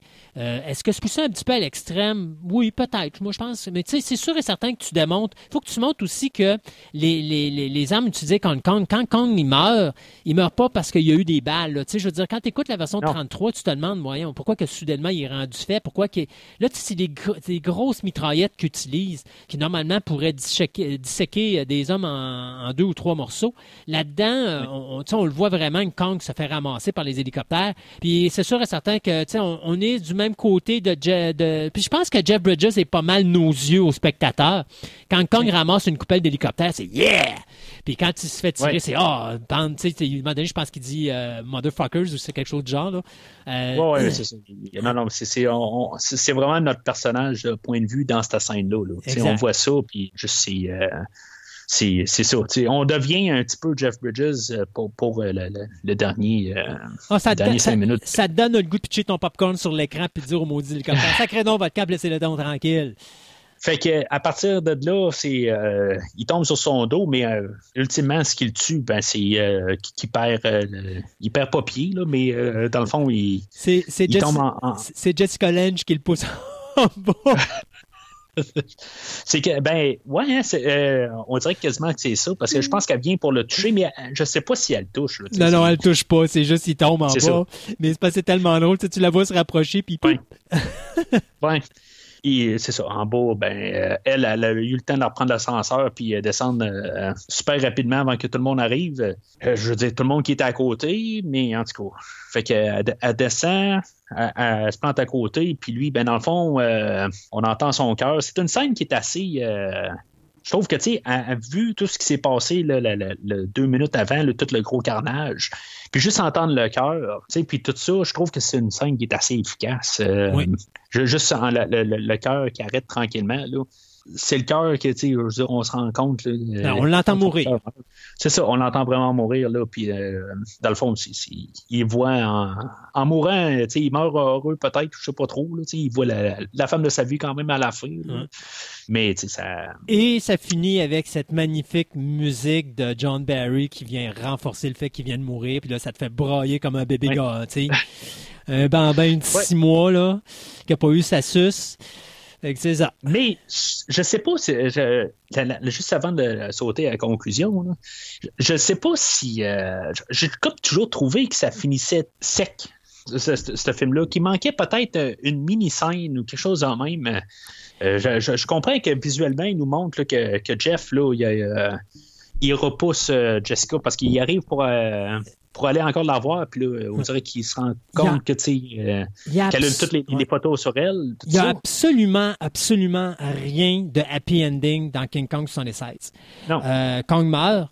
Euh, le personnage de Jessica, euh, ben, le, perso- le- le- le personnage de Dwan et le personnage de Jack, finalement, tu sais qu'ils iront pas ensemble. Et la raison est là, et ça revient exactement à ce que je disais tantôt au début, c'est de dire le personnage de Dwan, tu sais, c'est comme si, à un moment donné, le personnage de Jeff Bridges voit Dwan qui ne quitte pas les caméras. Elle reste là. Ouais. Ben, c'est ça, elle a ce qu'elle a, mais tu sais, c'est. Là, là, la popularité est devenue une star. Puis là, lui, il se rend compte, OK, c'était vraiment ça que tu voulais depuis le début. Ben, t'es pas le genre de personne avec qui je veux me tenir. Et les deux se, se, se, séparent. Donc, c'est, c'est, vraiment pas un happy ending comme film, là, à tous les niveaux. Il n'y a absolument rien de positif. Euh, à part la magnifique musique de John Barry, mais pour le reste, là, ça, finit vraiment en queue de poisson. Est-ce que ça finit trop sec? Non, moi je pense que ça finit comme ça doit finir. C'est parfait. Euh, Peut-être c'est ça le but aussi, justement. Ça, ça finit dans le côté tellement sombre comme fin que justement, c'est là où on, on reste peut-être sur, le fait justement que ça, ça finit ça finit mal. Il n'y a, rien juste comme pour donner un petit comme hop ou quelque chose de même. Tu sais. C'est vraiment tout. Euh, peut-être que c'est ça, justement, l'efficacité de la fin, justement, que tu on, tu t'en veux plus ou quelque chose de même que puis t'en as tu sais des fois quand t'en donnes trop ben c'est là où que, que tu t'en perds un bout dans le fond puis là justement de nous laisser à ce bout là qu'on aurait peut-être voulu avoir peut-être la petite scène de plus. Peut-être que c'est comme ça justement que puis moi je pense que c'est parfait parce que ça montre la cruauté de la chose. T'as l'homme blanc qui va sur l'île, qui ramasse Kong, qui était tranquille, paisible, qui vivait une vie parfaite. On l'amène à New York pour le tuer. Euh, tu cette relation-là entre Jeff Bridges et Jessica Lange qui commence, qui est créée à cause de Kong. Et quand ça revient, quand Kong meurt, cette relation-là est brisée parce que finalement, ce qui les tenait ensemble, c'était Kong. À partir du moment que Kong n'est plus là, ben il n'y a plus de relation parce que les deux sont deux entités ou deux personnalités qui sont totalement différentes, qui normalement n'iraient pas ensemble, mais Kong les a tenus ensemble. Donc sa mort met, fait, met, fait un, met un terme à leur relation parce que ce qui les reliait les deux n'est plus là. Euh, je trouve, moi, que la conclusion de King Kong sur les 16 était juste parfaite pour ce qu'était ce le film.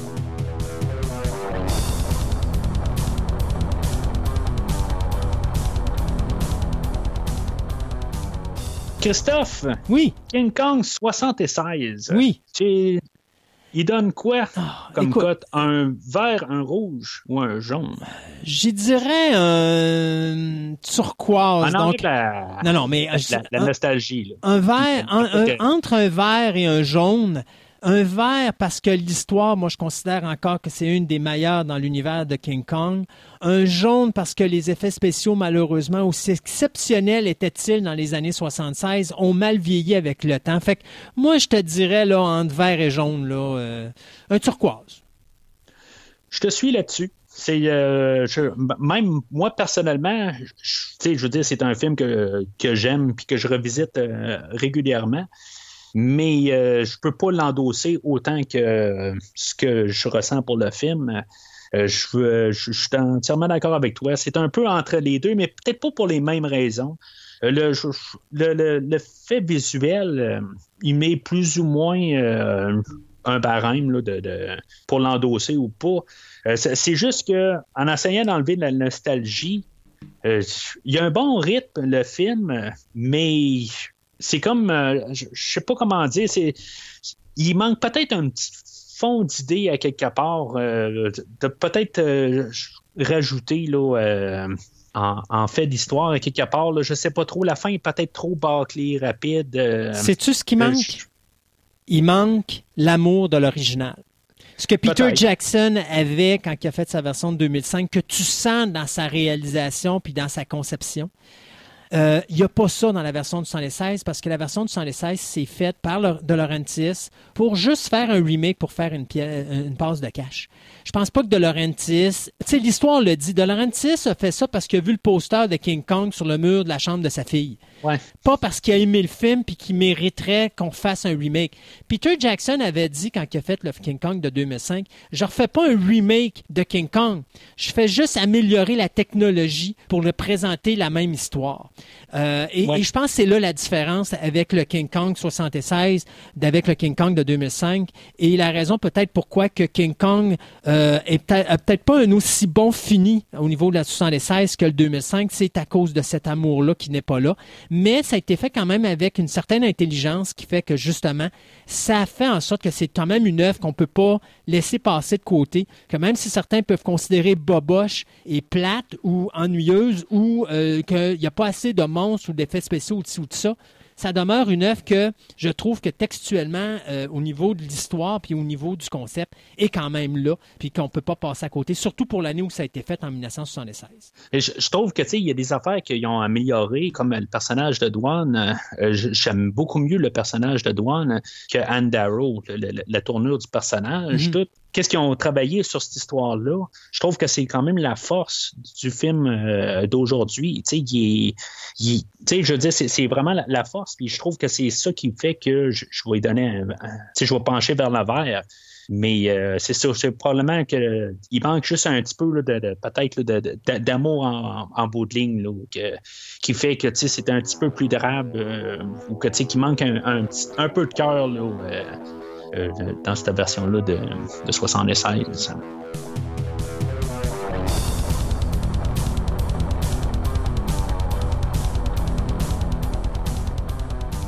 Inspiré par euh, le titre de Jason Lives qui est sorti euh, la même année, en 86, dix ans plus tard, euh, on a eu le film euh, King Kong Lives, mais avec un point d'interrogation, avec un sous-titre Hein? What the fuck? Ouais. C'est. Ah, Euh, on a un film que, dans le fond, qui ouvre de la même manière que 76, mais avec une musique, au lieu d'avoir euh, tout le dramatisme de John Barry, on a la musique triomphante de John Scott, qui est en train de monter le, le- World Trade Center. Puis on a tout re- refait la trame sonore. Moi, honnêtement, là, je, je vais te dire, euh, là, je, je- je sens, change mon. euh, ton fusil d'épaule? ouais, ben, je, je, je fais mes. euh, comme je te disais tantôt, j'étais équipé, là, euh, j'avais deux boîtes de DVD en face de moi. Ben, j'avais trois affaires en face de moi, puis là, je, je change pour King Kong euh, la suite. J'ai la, la trame sonore de, de John Scott, qui est probablement le CD que j'ai payé le plus cher dans toute ma collection de CD. Là. OK. Euh, je- sais pas si tu as déjà entendu la trame sonore. Je sais pas pourquoi que j'ai acheté ce CD-là, mais je, je pense que j'ai payé au-dessus de 60$ pour cette trame sonore-là. Ouch. Euh... Ouch, hein? Oui, parce que j'aurais été prêt à euh, dépenser 60$ piastres pour la trame sonore de John Barry, jamais 60$ piastres pour la trame sonore de King Kong Lives.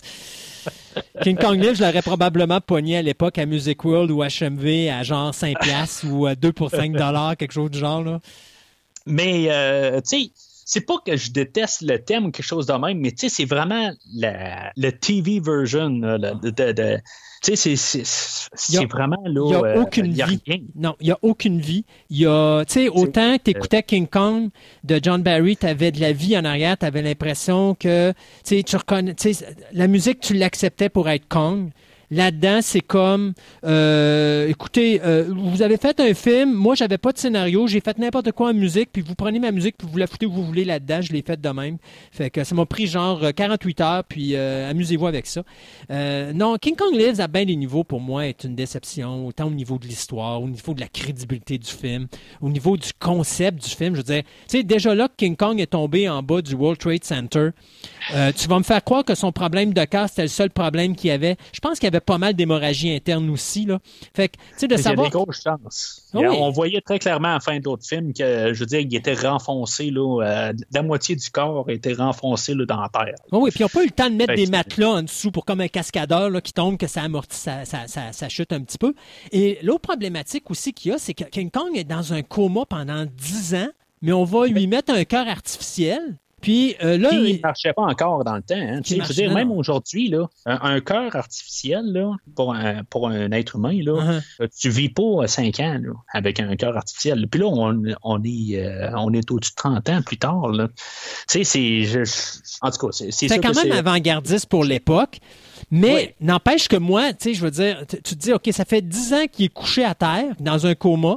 Puis quand il se réveille, non seulement ça fait pas cinq minutes qu'il est réveillé, mais qu'il descend, qu'il décide de sauter partout avec son cœur artificiel qui est, tu sais, je veux dire, il est même pas cicatrisé encore. là. Normalement, quelqu'un qui se fait une opération cardiaque, on, on s'entend que c'est euh, bon deux, trois mois d'arrêt pour laisser le temps à l'os de se, de se sceller comme il faut. Lui, il saute partout comme si de rien n'était.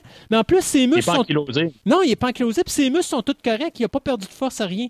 Fait que, non, tu sais, King Kong Live, pour moi, est, est- est un- est d'un ridicule incroyable. J'aurais préféré qu'ils fassent la même affaire qu'ils ont fait avec Son of Kong, c'est-à-dire de repartir sur l'île, puis de découvrir que là, il y avait un bébé Kong quelque part avec une maman Kong, puis de ramener ça. Euh, quitte à faire une histoire à la Gorgo. Je sais pas si tu as déjà connu Gorgo dans, c'est à voir parce que Gorgo, l'histoire de base, c'est que c'est un. Il capture un monstre, il ramène ça euh, comme attraction, sauf qu'il découvre à la longue que c'est pas le monstre qu'ils ont ramené, c'est le bébé du monstre. Quand le monstre arrive, ben, il est comme dix fois plus grand. Alors, il s'attendait vraiment pas à ça. Et l'histoire de Gorgo est probablement une des plus belles histoires de films de monstres. Euh, si vous aimez les films de monstres, c'est le film à voir, c'est britannique. 1961 ou 1962, je me rappelle plus trop trop de l'année, mais il me semble que c'est dans ces alentours-là.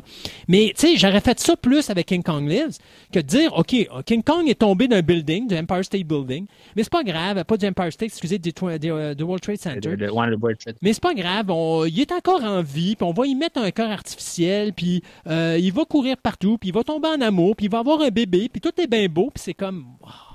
non. Fait qu'il va oublier Dwan euh, là-dedans, puis il va, il va, être remplacé par une Lady Kong qui, qui a été trouvée dans une autre île. Ah oui, c'est aucun rapport, là. Non. Euh, ça devient un film euh, vraiment euh, familial. et quelles sont les probabilités qu'elle tombe en amour avec un homme blond?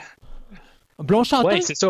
Ils ont, changé, dans le fond, la, relation de Dwan King Kong, mais là, ils l'ont mis, ils ont changé les sexes. c'est la, fille qui tripe sur le, ben, King Kong. C'est la, guenon qui s'intéresse au personnage de Hank c'est euh, un peu un, switch dessus, mais en même temps, on a amené euh, Linda Hamilton. Euh, Quelle erreur! Quelle erreur de Linda Hamilton. Mon Dieu, je me demandais pourquoi elle avait autant besoin d'argent dans sa carrière, elle qui venait de sortir de Terminator. Il me semble qu'elle méritait mieux que ça. Mais tu sais, ça n'a pas vraiment fait de, problème avec sa carrière. Sa carrière, elle a eu quand même une carrière par la suite. Là, c'est quand même. Elle a quand même eu la chance d'être mariée à James Cameron, ce qui l'a aidé beaucoup dans sa carrière. Ouais. Puis après ça, ben, on a, on a transformé avec euh, l'armée, on y a mis un visage cette fois-là. On a mis euh, Taggart euh, comme, comme grand machin. Ouais. Taggart de Flick de Beverly Hills. John Ashton. Lui, dans le fond, c'est notre grand machin du film que lui, tout, tout, le long, ce qu'on est capable de le placer contre Kong, on, le fait. C'est lui qui va personnellement s'arranger pour que que ce soit Lady Kong qui se fasse kidnapper, ben, que ça se prenne euh, à, mi-chemin du film. Euh, puis, euh, dans le fond, que King Kong va pouvoir être contre lui, puis vers la fin, ben, c'est vraiment un contre un quasiment. C'est sûr qu'ils ne feront pas un pro de fer un contre l'autre. Mais c'est notre, notre, grand machin. Puis je pense que c'est quasiment le seul qui comprend dans le genre de film qu'il est. Là, oui, exactement. Les, les, personnages, je pense que lui, il, est tellement over the top, n'importe quoi, que c'est l'atmosphère du film. Hein, et, comme. Euh, c'est encore une fois, il, est plus familial comme film euh, comparé au, film, euh, le premier film, là, qui est pas mal plus sombre puis plus dramatique un peu. Mais c'est un film qui est plus qui est plus jovial un peu. Là, on voit beaucoup de niaiseries là, passer au travers. Madame Kong qui décide de, gratter Monsieur Kong. Monsieur Kong qui fait Oh, j'ai bobo, veux-tu licher ma jambe, s'il te plaît? C'est comme, regarde, c'est horrible du début jusqu'à la fin, ça n'a pas de sens. Euh, euh, j'ai même pas compris comment ça se fait que Dino De Laurentiis a accepté de faire ce film-là. Quelque part, je me dis, il, a dû dire à quelqu'un, écoute, je veux faire une suite mais tu n'as pas le choix de prendre Kong parce que les droits d'auteur, j'ai juste les droits d'auteur sur le Kong que j'ai créé en 76. Donc, il faut qu'on prenne le même personnage. Euh, mais fais-moi fais-moi de quoi, là, rapido presto, là, puis je vais avoir deux singes, deux personnes qui sont, en passant, interprétées par deux hommes différents qui vont être des, des, des, des singes en, en costume. Euh, et puis, les effets spéciaux, ben, il n'y a pas vraiment d'amélioration des effets spéciaux de King Kong. Non, c'est pire. Ah non, c'est pire. Puis là, tu te dis, écoute, c'est inexcusable dans les années 80 d'avoir un film avec ce genre d'effets spéciaux-là, alors qu'on avait ça en 76. Il y a eu une évolution. Donc, vous auriez dû évoluer avec le temps pour faire quelque chose de mieux que ce que vous avez fait là. Mais non, euh, je, je, je, suis pas capable. Ça, ça, reste une des raisons pourquoi aussi j'ai hâte de voir Godzilla qui est fait sensiblement dans les mêmes temps. Voir comment ils, prennent ça, dans le fond, toutes les, miniatures, tout ça, de, comment ils... comment ils ont, amélioré la comment ils ont amélioré la technologie du maquettisme, parce que les Godzilla japonais, il faut s'entendre, c'est vraiment jusqu'à Godzilla Millennium, c'est uniquement du maquettisme. Donc, c'est toujours un gars, un monstre, une, un individu dans un soute en caoutchouc avec des buildings. Mais la qualité du maquettisme dans, dans Godzilla 84, elle a beaucoup de beaucoup augmenté face à ceux des années 70 et des années 60. Ça, tu vas le remarquer.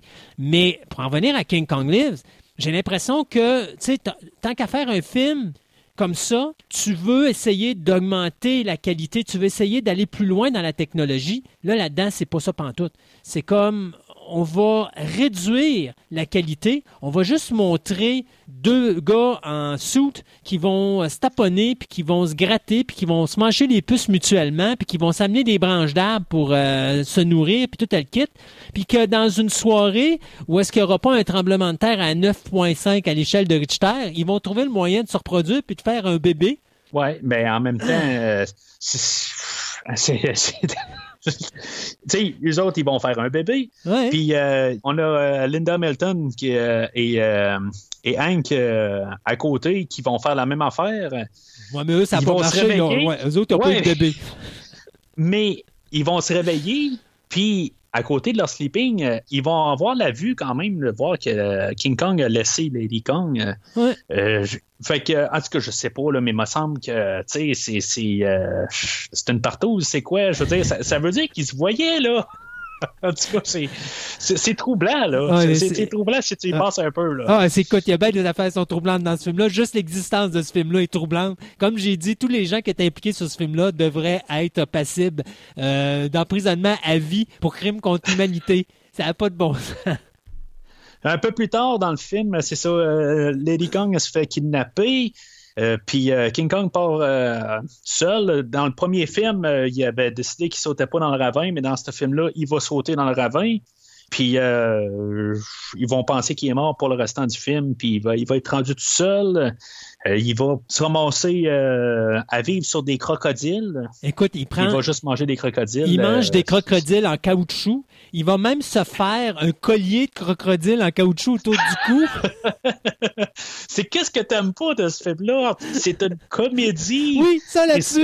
Ça, je fait d'accord. Tu dire que tu n'aimes pas ce film-là. Ça te fait rire, ça te fait faire des bonnes émotions. Ah, ça, écoute, c'est, le niveau de. Faut. Je pense que tu sens dans ma voix le niveau de sarcasme que j'ai envers King Kong Lives présentement. C'est, c'est, je veux dire, c'est Honnêtement, quand j'ai vu ce film-là, peut-être en super écran en 87, là, je veux dire, c'est, je, veux dire, je le prenais vraiment comme pour ce qu'il était, puis genre, tu sais, c'est, comme tout dramatique, tout ça. Mais quand je regarde ça aujourd'hui, là, c'est, je veux dire, c'est à rire partout, là, ça n'a pas de maudit bon sens, là, c'est, euh, ça en est ridicule.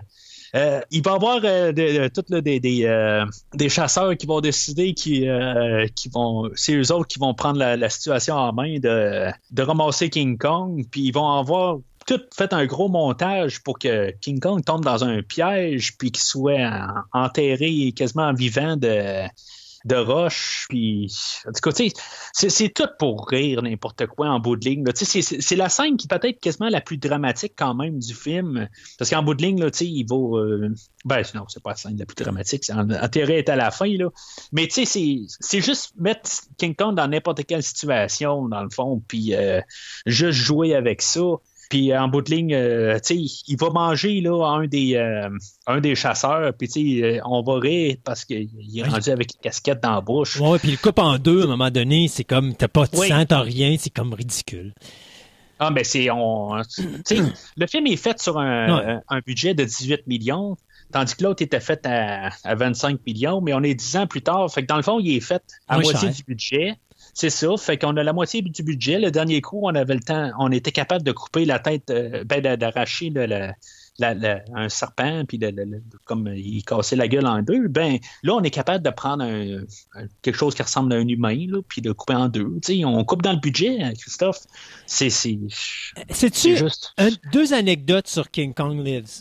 La première, l'acteur Peter Michael Goetz, qui euh, a eu un petit rôle là-dedans, à un moment donné, se fait donner un chèque de trois scènes pour les royautés qu'il gagnait sur les profits du film parce que le film a été une déception totale au box-office. Il a fait un flop monumental. D'ailleurs, 4,7 millions. Ça l'a coûté, ça l'a coûté la carrière de, de John Guillermin comme réalisateur à Hollywood. Ça a été son dernier film en carrière. Et il a jamais endossé, il a jamais endossé le chèque ou il l'a jamais déposé. Il l'a tout simplement accroché après le poster de ce film-là qu'il a gardé chez eux pour montrer à quel point des fois tu peux jouer dans des nanars. Et la deuxième affaire, c'est que. C'est peut-être juste que ça coûterait plus de frais bancaires de l'encaisser. Oui, exactement. Eh oui, exactement. Tu as bien raison. Puis la deuxième affaire, c'est que Peter Weller a eu la lourde tâche de décider s'il devait jouer dans ce film-là ou dans Robocop. Oui, j'ai lu ça avant euh, juste avant qu'on rentre en onde. Et, Dieu merci, il a choisi Robocop. Hein? Oui, oh, oui c'est pourtant ces deux, ces deux rôles qui sont, euh, qui sont masqués, que, que, que je veux dire qu'on ne voit pas nécessairement le personnage principal, puis qui doit jouer au travers d'un d'un costume, mm. mais c'est sûr que, je veux dire, il a fait vraiment le bon choix.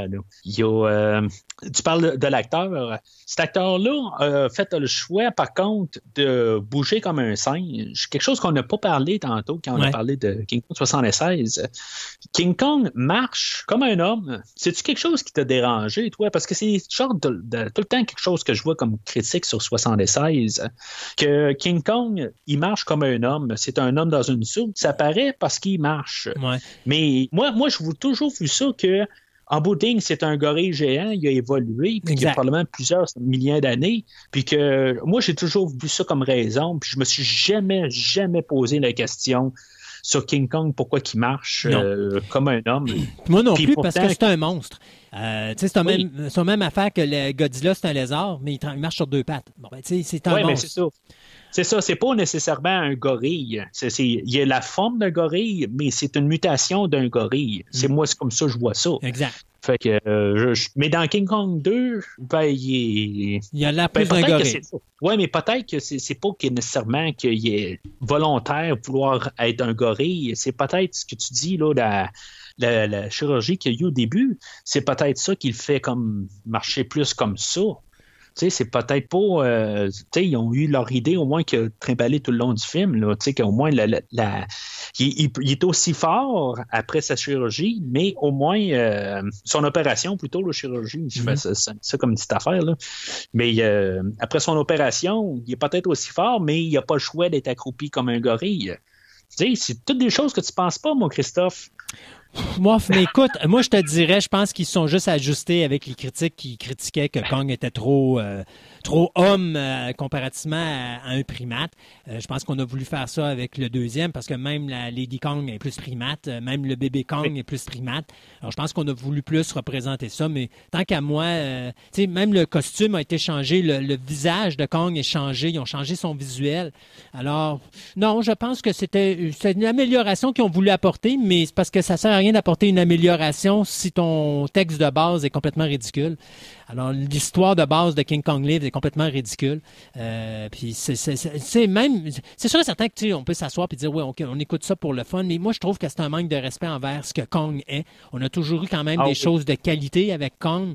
Euh, même les Japonais. Non, on crée le personnage carrément. Oh, le, personnage n'est plus. Euh, c'est vraiment pas le même personnage de Kong qu'on avait là, dans, le, dans, le premier film là, de, de 76. Non, puis il y, a beaucoup de monde qui pensait même que Kong c'était terminé. Là. Il n'y aurait plus jamais rien de Kong qui allait se faire après ça parce qu'il avait détruit le.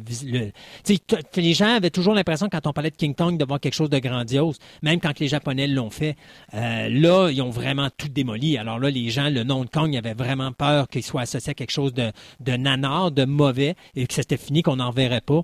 Euh, il a fallu Peter Jackson en 2005 pour recréer cet univers-là de Kong, puis le ramener là où il est supposé être, c'est-à-dire en tête de liste. Mais euh, ça, ça aurait pu être vraiment dommageable pour le nom de King Kong à, bien des niveaux.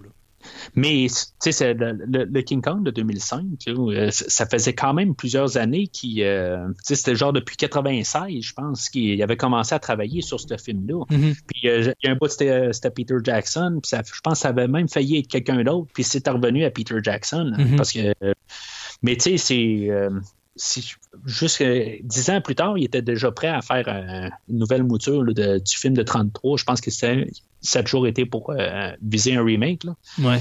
Mais, euh, Mais je pense que ça a été une bonne affaire qu'il le fasse pas parce que je suis pas sûr que ça aurait survécu. Je pense pas que ça aurait Non, eu un succès. Fait que après ça, euh, ce sont encore des péripéties rapidos. euh, de, le, le- le gars qui, euh, qui joue au golf puis que il lance sa balle de golf sur euh, King Kong, puis euh, l'autre, l'étudiant qui vient de s'acheter sa Lamborghini, puis que King Kong écrase dessus, puis tous tes moments, là, ha ha Ah ouais, ha. avec le Oh, my father's gonna kill me. Ben oui, c'est sûr. Ouais, c'est ça. Fait que euh, si, si t'as pas déjà tué pour être dans le film. Mais euh, après ça, c'est ça, il va. Euh, euh, Hank, puis. euh, comment il s'appelle Parle quoi, le personnage de. Amy. Ouais. Amy. Euh, ils vont aller euh, secourir euh, Madame Kong. ils vont savoir qu'elle est enceinte. Puis là, ben, pendant qu'il essaie de la, de la sortir du trou, ben, King Kong arrive euh, pour les aider, dans le fond, à, à- à la sortir du trou. Parce que lui, King Kong, il avait entendu, genre, euh, elle a. a- Elle est enceinte. Ça fait qu'elle crie, elle crie, Elle crie, c'est ça? Puis lui, ça. ben, Puis il lui, il entend était crier. genre l'autre bout de la Terre, à peu près. Là. Euh, je sais- parce que il se passe quand même un bon bout là, entre le temps où ce que où ce que, qui, qui, qui est dans le ravin, puis que. Neuf mois.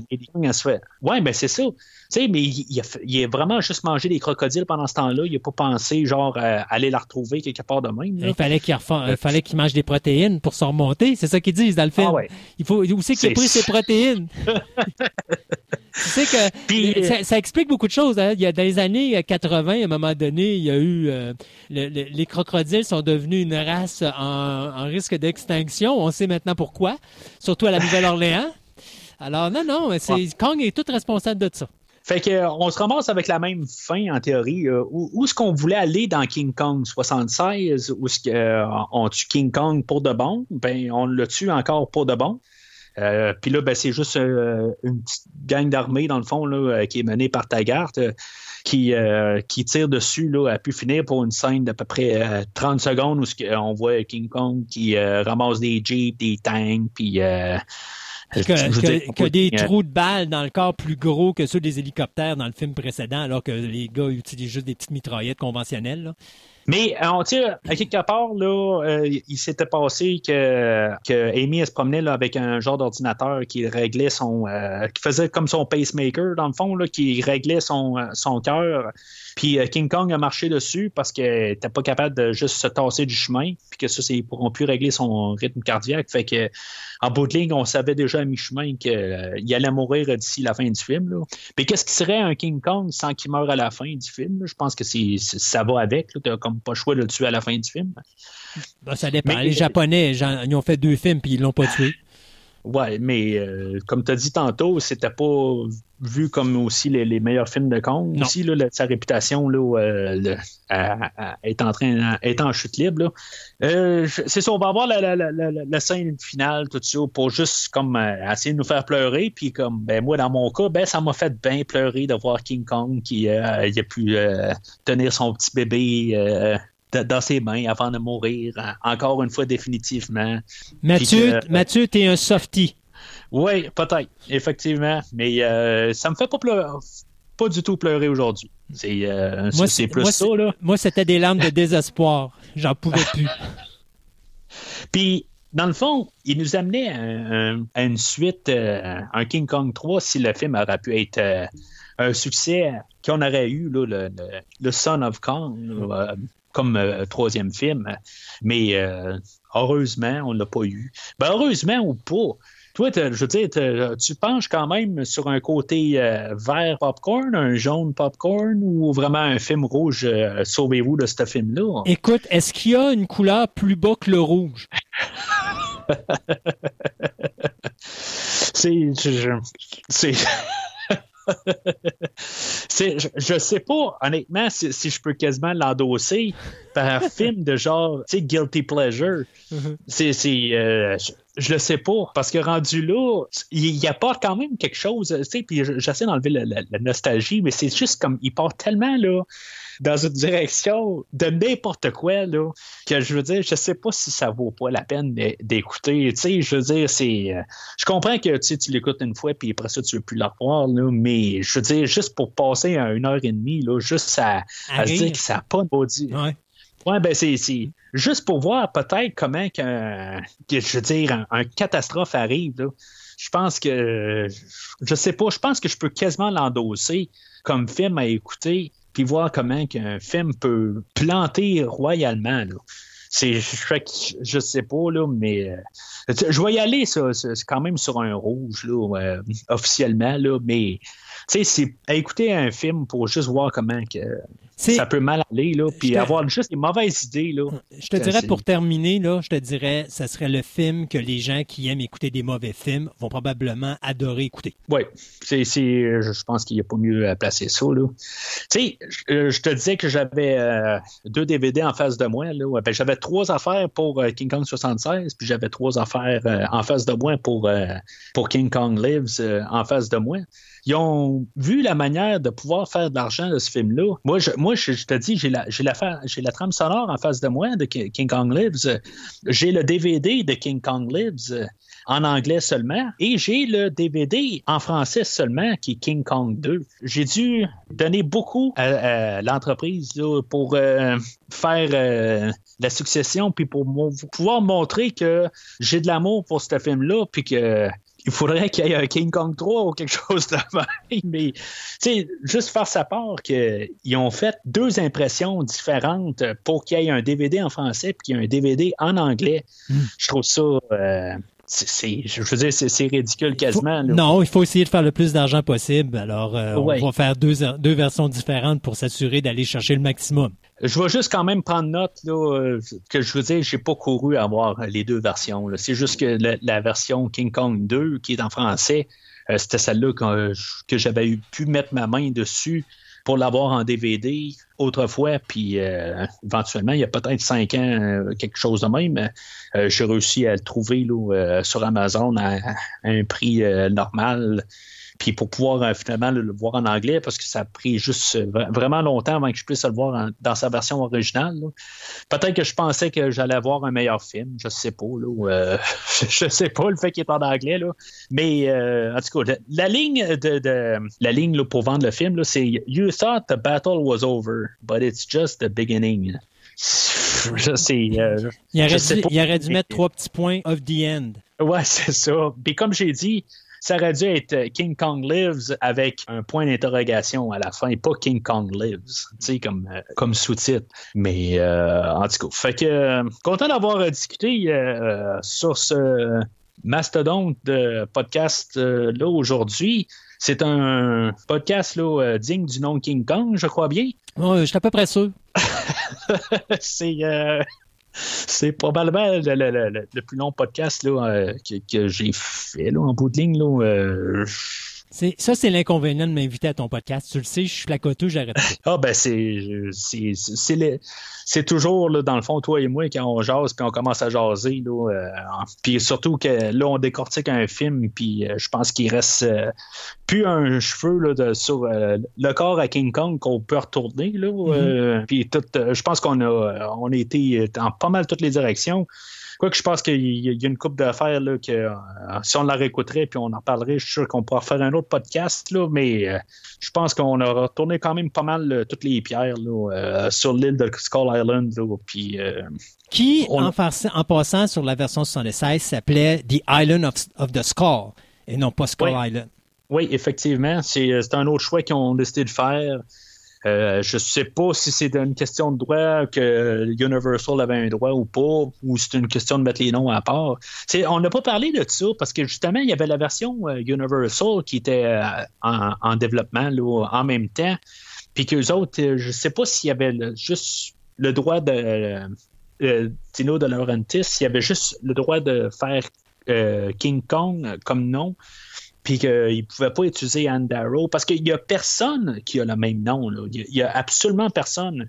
Des fois, on voit ça, qui renomment les noms. Mais, mais ils ont euh, juste acheté, à RKO, ils avaient acheté juste le nom et l'histoire. Euh, ils ont changé volontairement, je pense, les noms justement au cas où il y aurait un autre, un autre remake qui se ferait en même temps d'Universal. Mais Universal a laissé aller les plans. De toute façon, sortir de King Kong, ça aurait été mortel. Il y en a un des deux qui serait planté, c'est sûr et certain. Puis De Laurentiis à Hollywood, c'est quand même un gars que tu respectes et que tu ne touches pas. Alors, euh, quand tu en embarque dans un projet, ben, tu t'emmerdes pas avec parce que tu sais que lui va mettre les moyens euh, extravagants pour faire une œuvre gigantesque. Alors, euh, déjà en partant, Universal, ce serait, tu sais, dans leur tête, il y, aurait eu un, produit beaucoup moindre que de Laurentiis. Donc, de Laurentiis aurait probablement fait plus d'argent que autres. Alors, je pense que ça a été une décision d'affaires de dire on arrête le produit là puis on continue pas dans la direction de faire un remake. Mais de toute façon, c'est une bonne chose. On a eu droit à un bon film en 76. Puis, je pense que ça demeure une œuvre qu'il faut absolument voir au moins une fois dans sa vie. Euh, même si on est apte, on est des adaptes euh, des effets spéciaux numériques, mais qu'on n'aime pas les effets spéciaux euh, mécaniques. de, Kong est un même un film de 76 qu'on peut pas ne pas écouter au moins une fois dans sa vie. Dans le fond, en même temps, juste pour terminer sur, mettons, King Kong 2 aussi, on peut voir que c'est un personnage, c'est une histoire qui se tient tout seul. on, l'a fait deux fois, essayer de mettre euh, une suite euh, à l'histoire originale. on l'avait fait en 33, la même année que le, film original. On avait fait Son of Kong, ça a été euh, détruit par les critiques, puis ça je veux dire, le budget, ils n'ont pas fait d'argent du tout. Ça l'a tué le personnage pour plusieurs années. on a encore essayé de faire une suite euh, au film de 76, puis ça leur tue le personnage encore une fois. Je je pense que c'est une histoire qui se compte une fois. Euh, je veux dire, on peut pas faire de, de, suite. C'est euh, une histoire qui se tient tout seul. pour la version de 33 puis la version de 76, c'est deux films que je respecte grandement. On parlera éventuellement de la version de 2005 mais euh, c'est bon, je vais peut-être préférer la version 76 à celle-là de 33. Question plus de nostalgie peut-être. Euh, mais euh, la version de 33, là, c'est toujours un, bon film quand même, là, puis qui s'écoute bien là, avec la version de 76. C'est un chef-d'œuvre pour moi, le 33, parce que c'est un film que tu peux écouter encore aujourd'hui sans. c'est ça, il faut passer outre les effets spéciaux de l'époque, là, puis le stop motion. Oui, oui. Mais je veux dire, pour le contenu puis l'histoire, pour l'époque, c'était très avant-gardiste, puis c'est encore un chef-d'œuvre aujourd'hui. Je veux dire, tu peux pas passer à côté de ça. Ce qui est le fun de King Kong, c'est que il y a comme quand même une moralité en arrière. C'est pas juste un film de monstre pour avoir un monstre. Euh, on a parlé là, qu'il y, y, a la belle et la bête un mm. peu au travers de ça. Tu le, aussi, tu sais, toute la, chimie de, de, qu'est-ce qui se passe avec le personnage de Kong qui, est sur l'île, qui, domine son royaume, qui a tout son royaume euh, sur, l'île, puis que là, il, devient tout seul. Euh, de, dans quand il arrive à New York. Tu sais, tout ça, ce qui fait qu'il est quand même assez différent de n'importe quel autre monstre, que je veux dire, c'est un monstre qui est détruit pour détruire. Tu sais, on peut comprendre le personnage qui, devient. Euh, tu sais, là, on a un avatar qui est un monstre, mais ça pourrait être n'importe qui d'autre. Euh, que c'est pas obligé de nécessairement être un monstre, c'est juste que c'est un monstre dans cette histoire-là. Mais on peut, euh, on peut rajouter une profondeur au personnage qui, euh, qui fait que je trouve que ce personnage-là se distingue de beaucoup, là, de, que ce soit n'importe quel monstre là, euh, ou extraterrestre ou n'importe quel genre d'autre film de monstre qu'on a dans la générale des, des cas, que ce soit même Godzilla, que je veux dire, lui, il est là que pour détruire une ville ou euh, en tout cas, je, j'ai pas vu là, toutes les autres suites là, au, film de 54 là, ou la, la, suite de 62 où ce qui rencontre King Kong. Mais on peut comprendre le personnage de King Kong euh, comme, euh, comme monstre, euh, puis même des fois se mettre à, sa place. Mais puis, c'est ça que je trouve qui est, qui est d'un plus pour le personnage que, comparé là, à toutes sortes d'autres monstres. Ben, c'est un film, c'est un film avec une morale. Euh, oui. Habituellement, c'est pas juste un film de monstre, c'est un film avec une morale. Puis c'est à peu près la même affaire avec Gorgo, qui sont probablement pour moi les deux meilleurs films de monstres de tous les temps, parce que c'est des films que le monstre est juste un outil pour faire passer un message, et non pas juste un acte de destruction massive. Là. Alors, c'est sûr et certain que les King Kong est toujours supérieur parce que c'est le premier, entre guillemets, là, c'est pas Lost World. Moi, je te dirais, là, mon top 3, là, c'est King Kong 1933, t'as Gorgo en 61, puis après ça, tu vas avoir Mighty Joe Young en 1940 puis même des fois, Mighty Joe Young, je te dis que euh, j'ai le goût de le mettre, euh, ne serait-ce même en avant de Gorgo, mais même en avant de King Kong, des fois, parce que je trouve que Mighty Joe Young va une coche plus loin encore. Mais tu sais, c'est ça. C'est des films que le but du film, c'est pas montrer un être qui détruit tout. Le but du film, c'est de montrer un être qui est torturé, puis qui a une morale en arrière de tout ça. Fait que je pense que c'est des belles œuvres qui sont à écouter.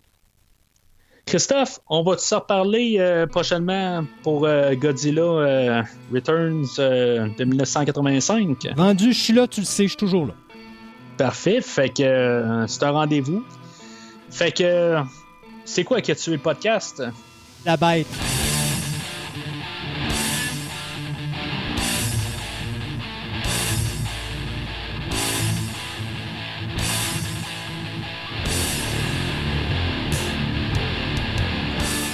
Merci d'avoir écouté cet épisode de Premier Visionnement.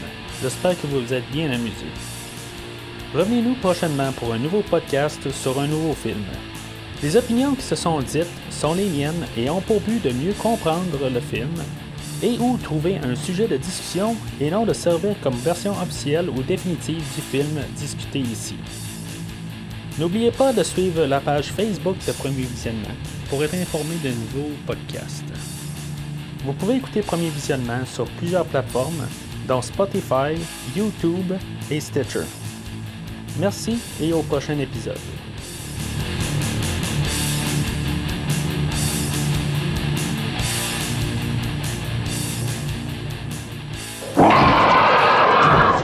Fait on va sauter au film, mais juste avant, euh, Christophe, il faut que je sorte les deux cafés. Je reviens dans. moi, ben, gars, que tu vas aller faire ton café, moi, je vais aller nourrir mon chat. Tu sais, il, est à merci de, de, ce qui se passe alentour parce que juste. T'es-tu là?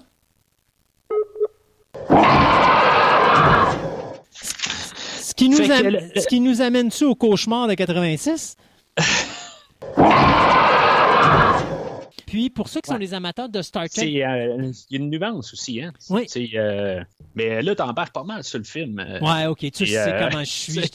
Je, respecte rien, moi. Je, suis vraiment un renégat. Je respecte pas les règles de départ. Alors, je me tais et je te laisse aller. Mais je finirai juste, avant de, de te laisser aller, je finirai juste avec la phrase suivante. Fait que. Es-tu là? On n'est pas encore parti du port. Là. OK, non, c'est non, non, c'est parce que j'ai comme eu une coupure dans, dans, le son. C'est bizarre, en tout cas. Ben, il faut se dire une chose. Il hein. faut comprendre que là, le gars qui pogne les nerfs, c'est pas le, le, chef de la tribu. C'est le sorcier de la tribu qui va pogner les nerfs. Ah non, encore là, je pense que je me trompe avec le 33. T'effaceras ce bout-là parce que je me suis tapé les, les, deux en même temps. Hein. Euh, fait qu'oublie ce que j'ai dit. J'ai rien dit. Tu couperas tout ça.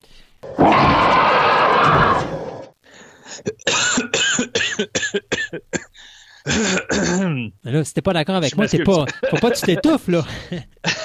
non, mais c'est parce que ça fait à peu près 30 secondes, j'attends juste que tu finisses pour que je puisse t'étouffer.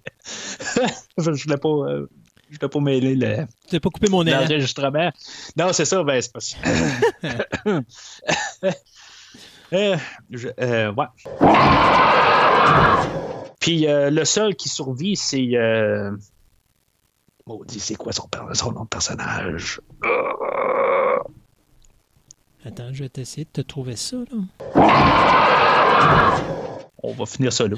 je, je, me rappelle plus c'est quoi que je disais le dernier coup.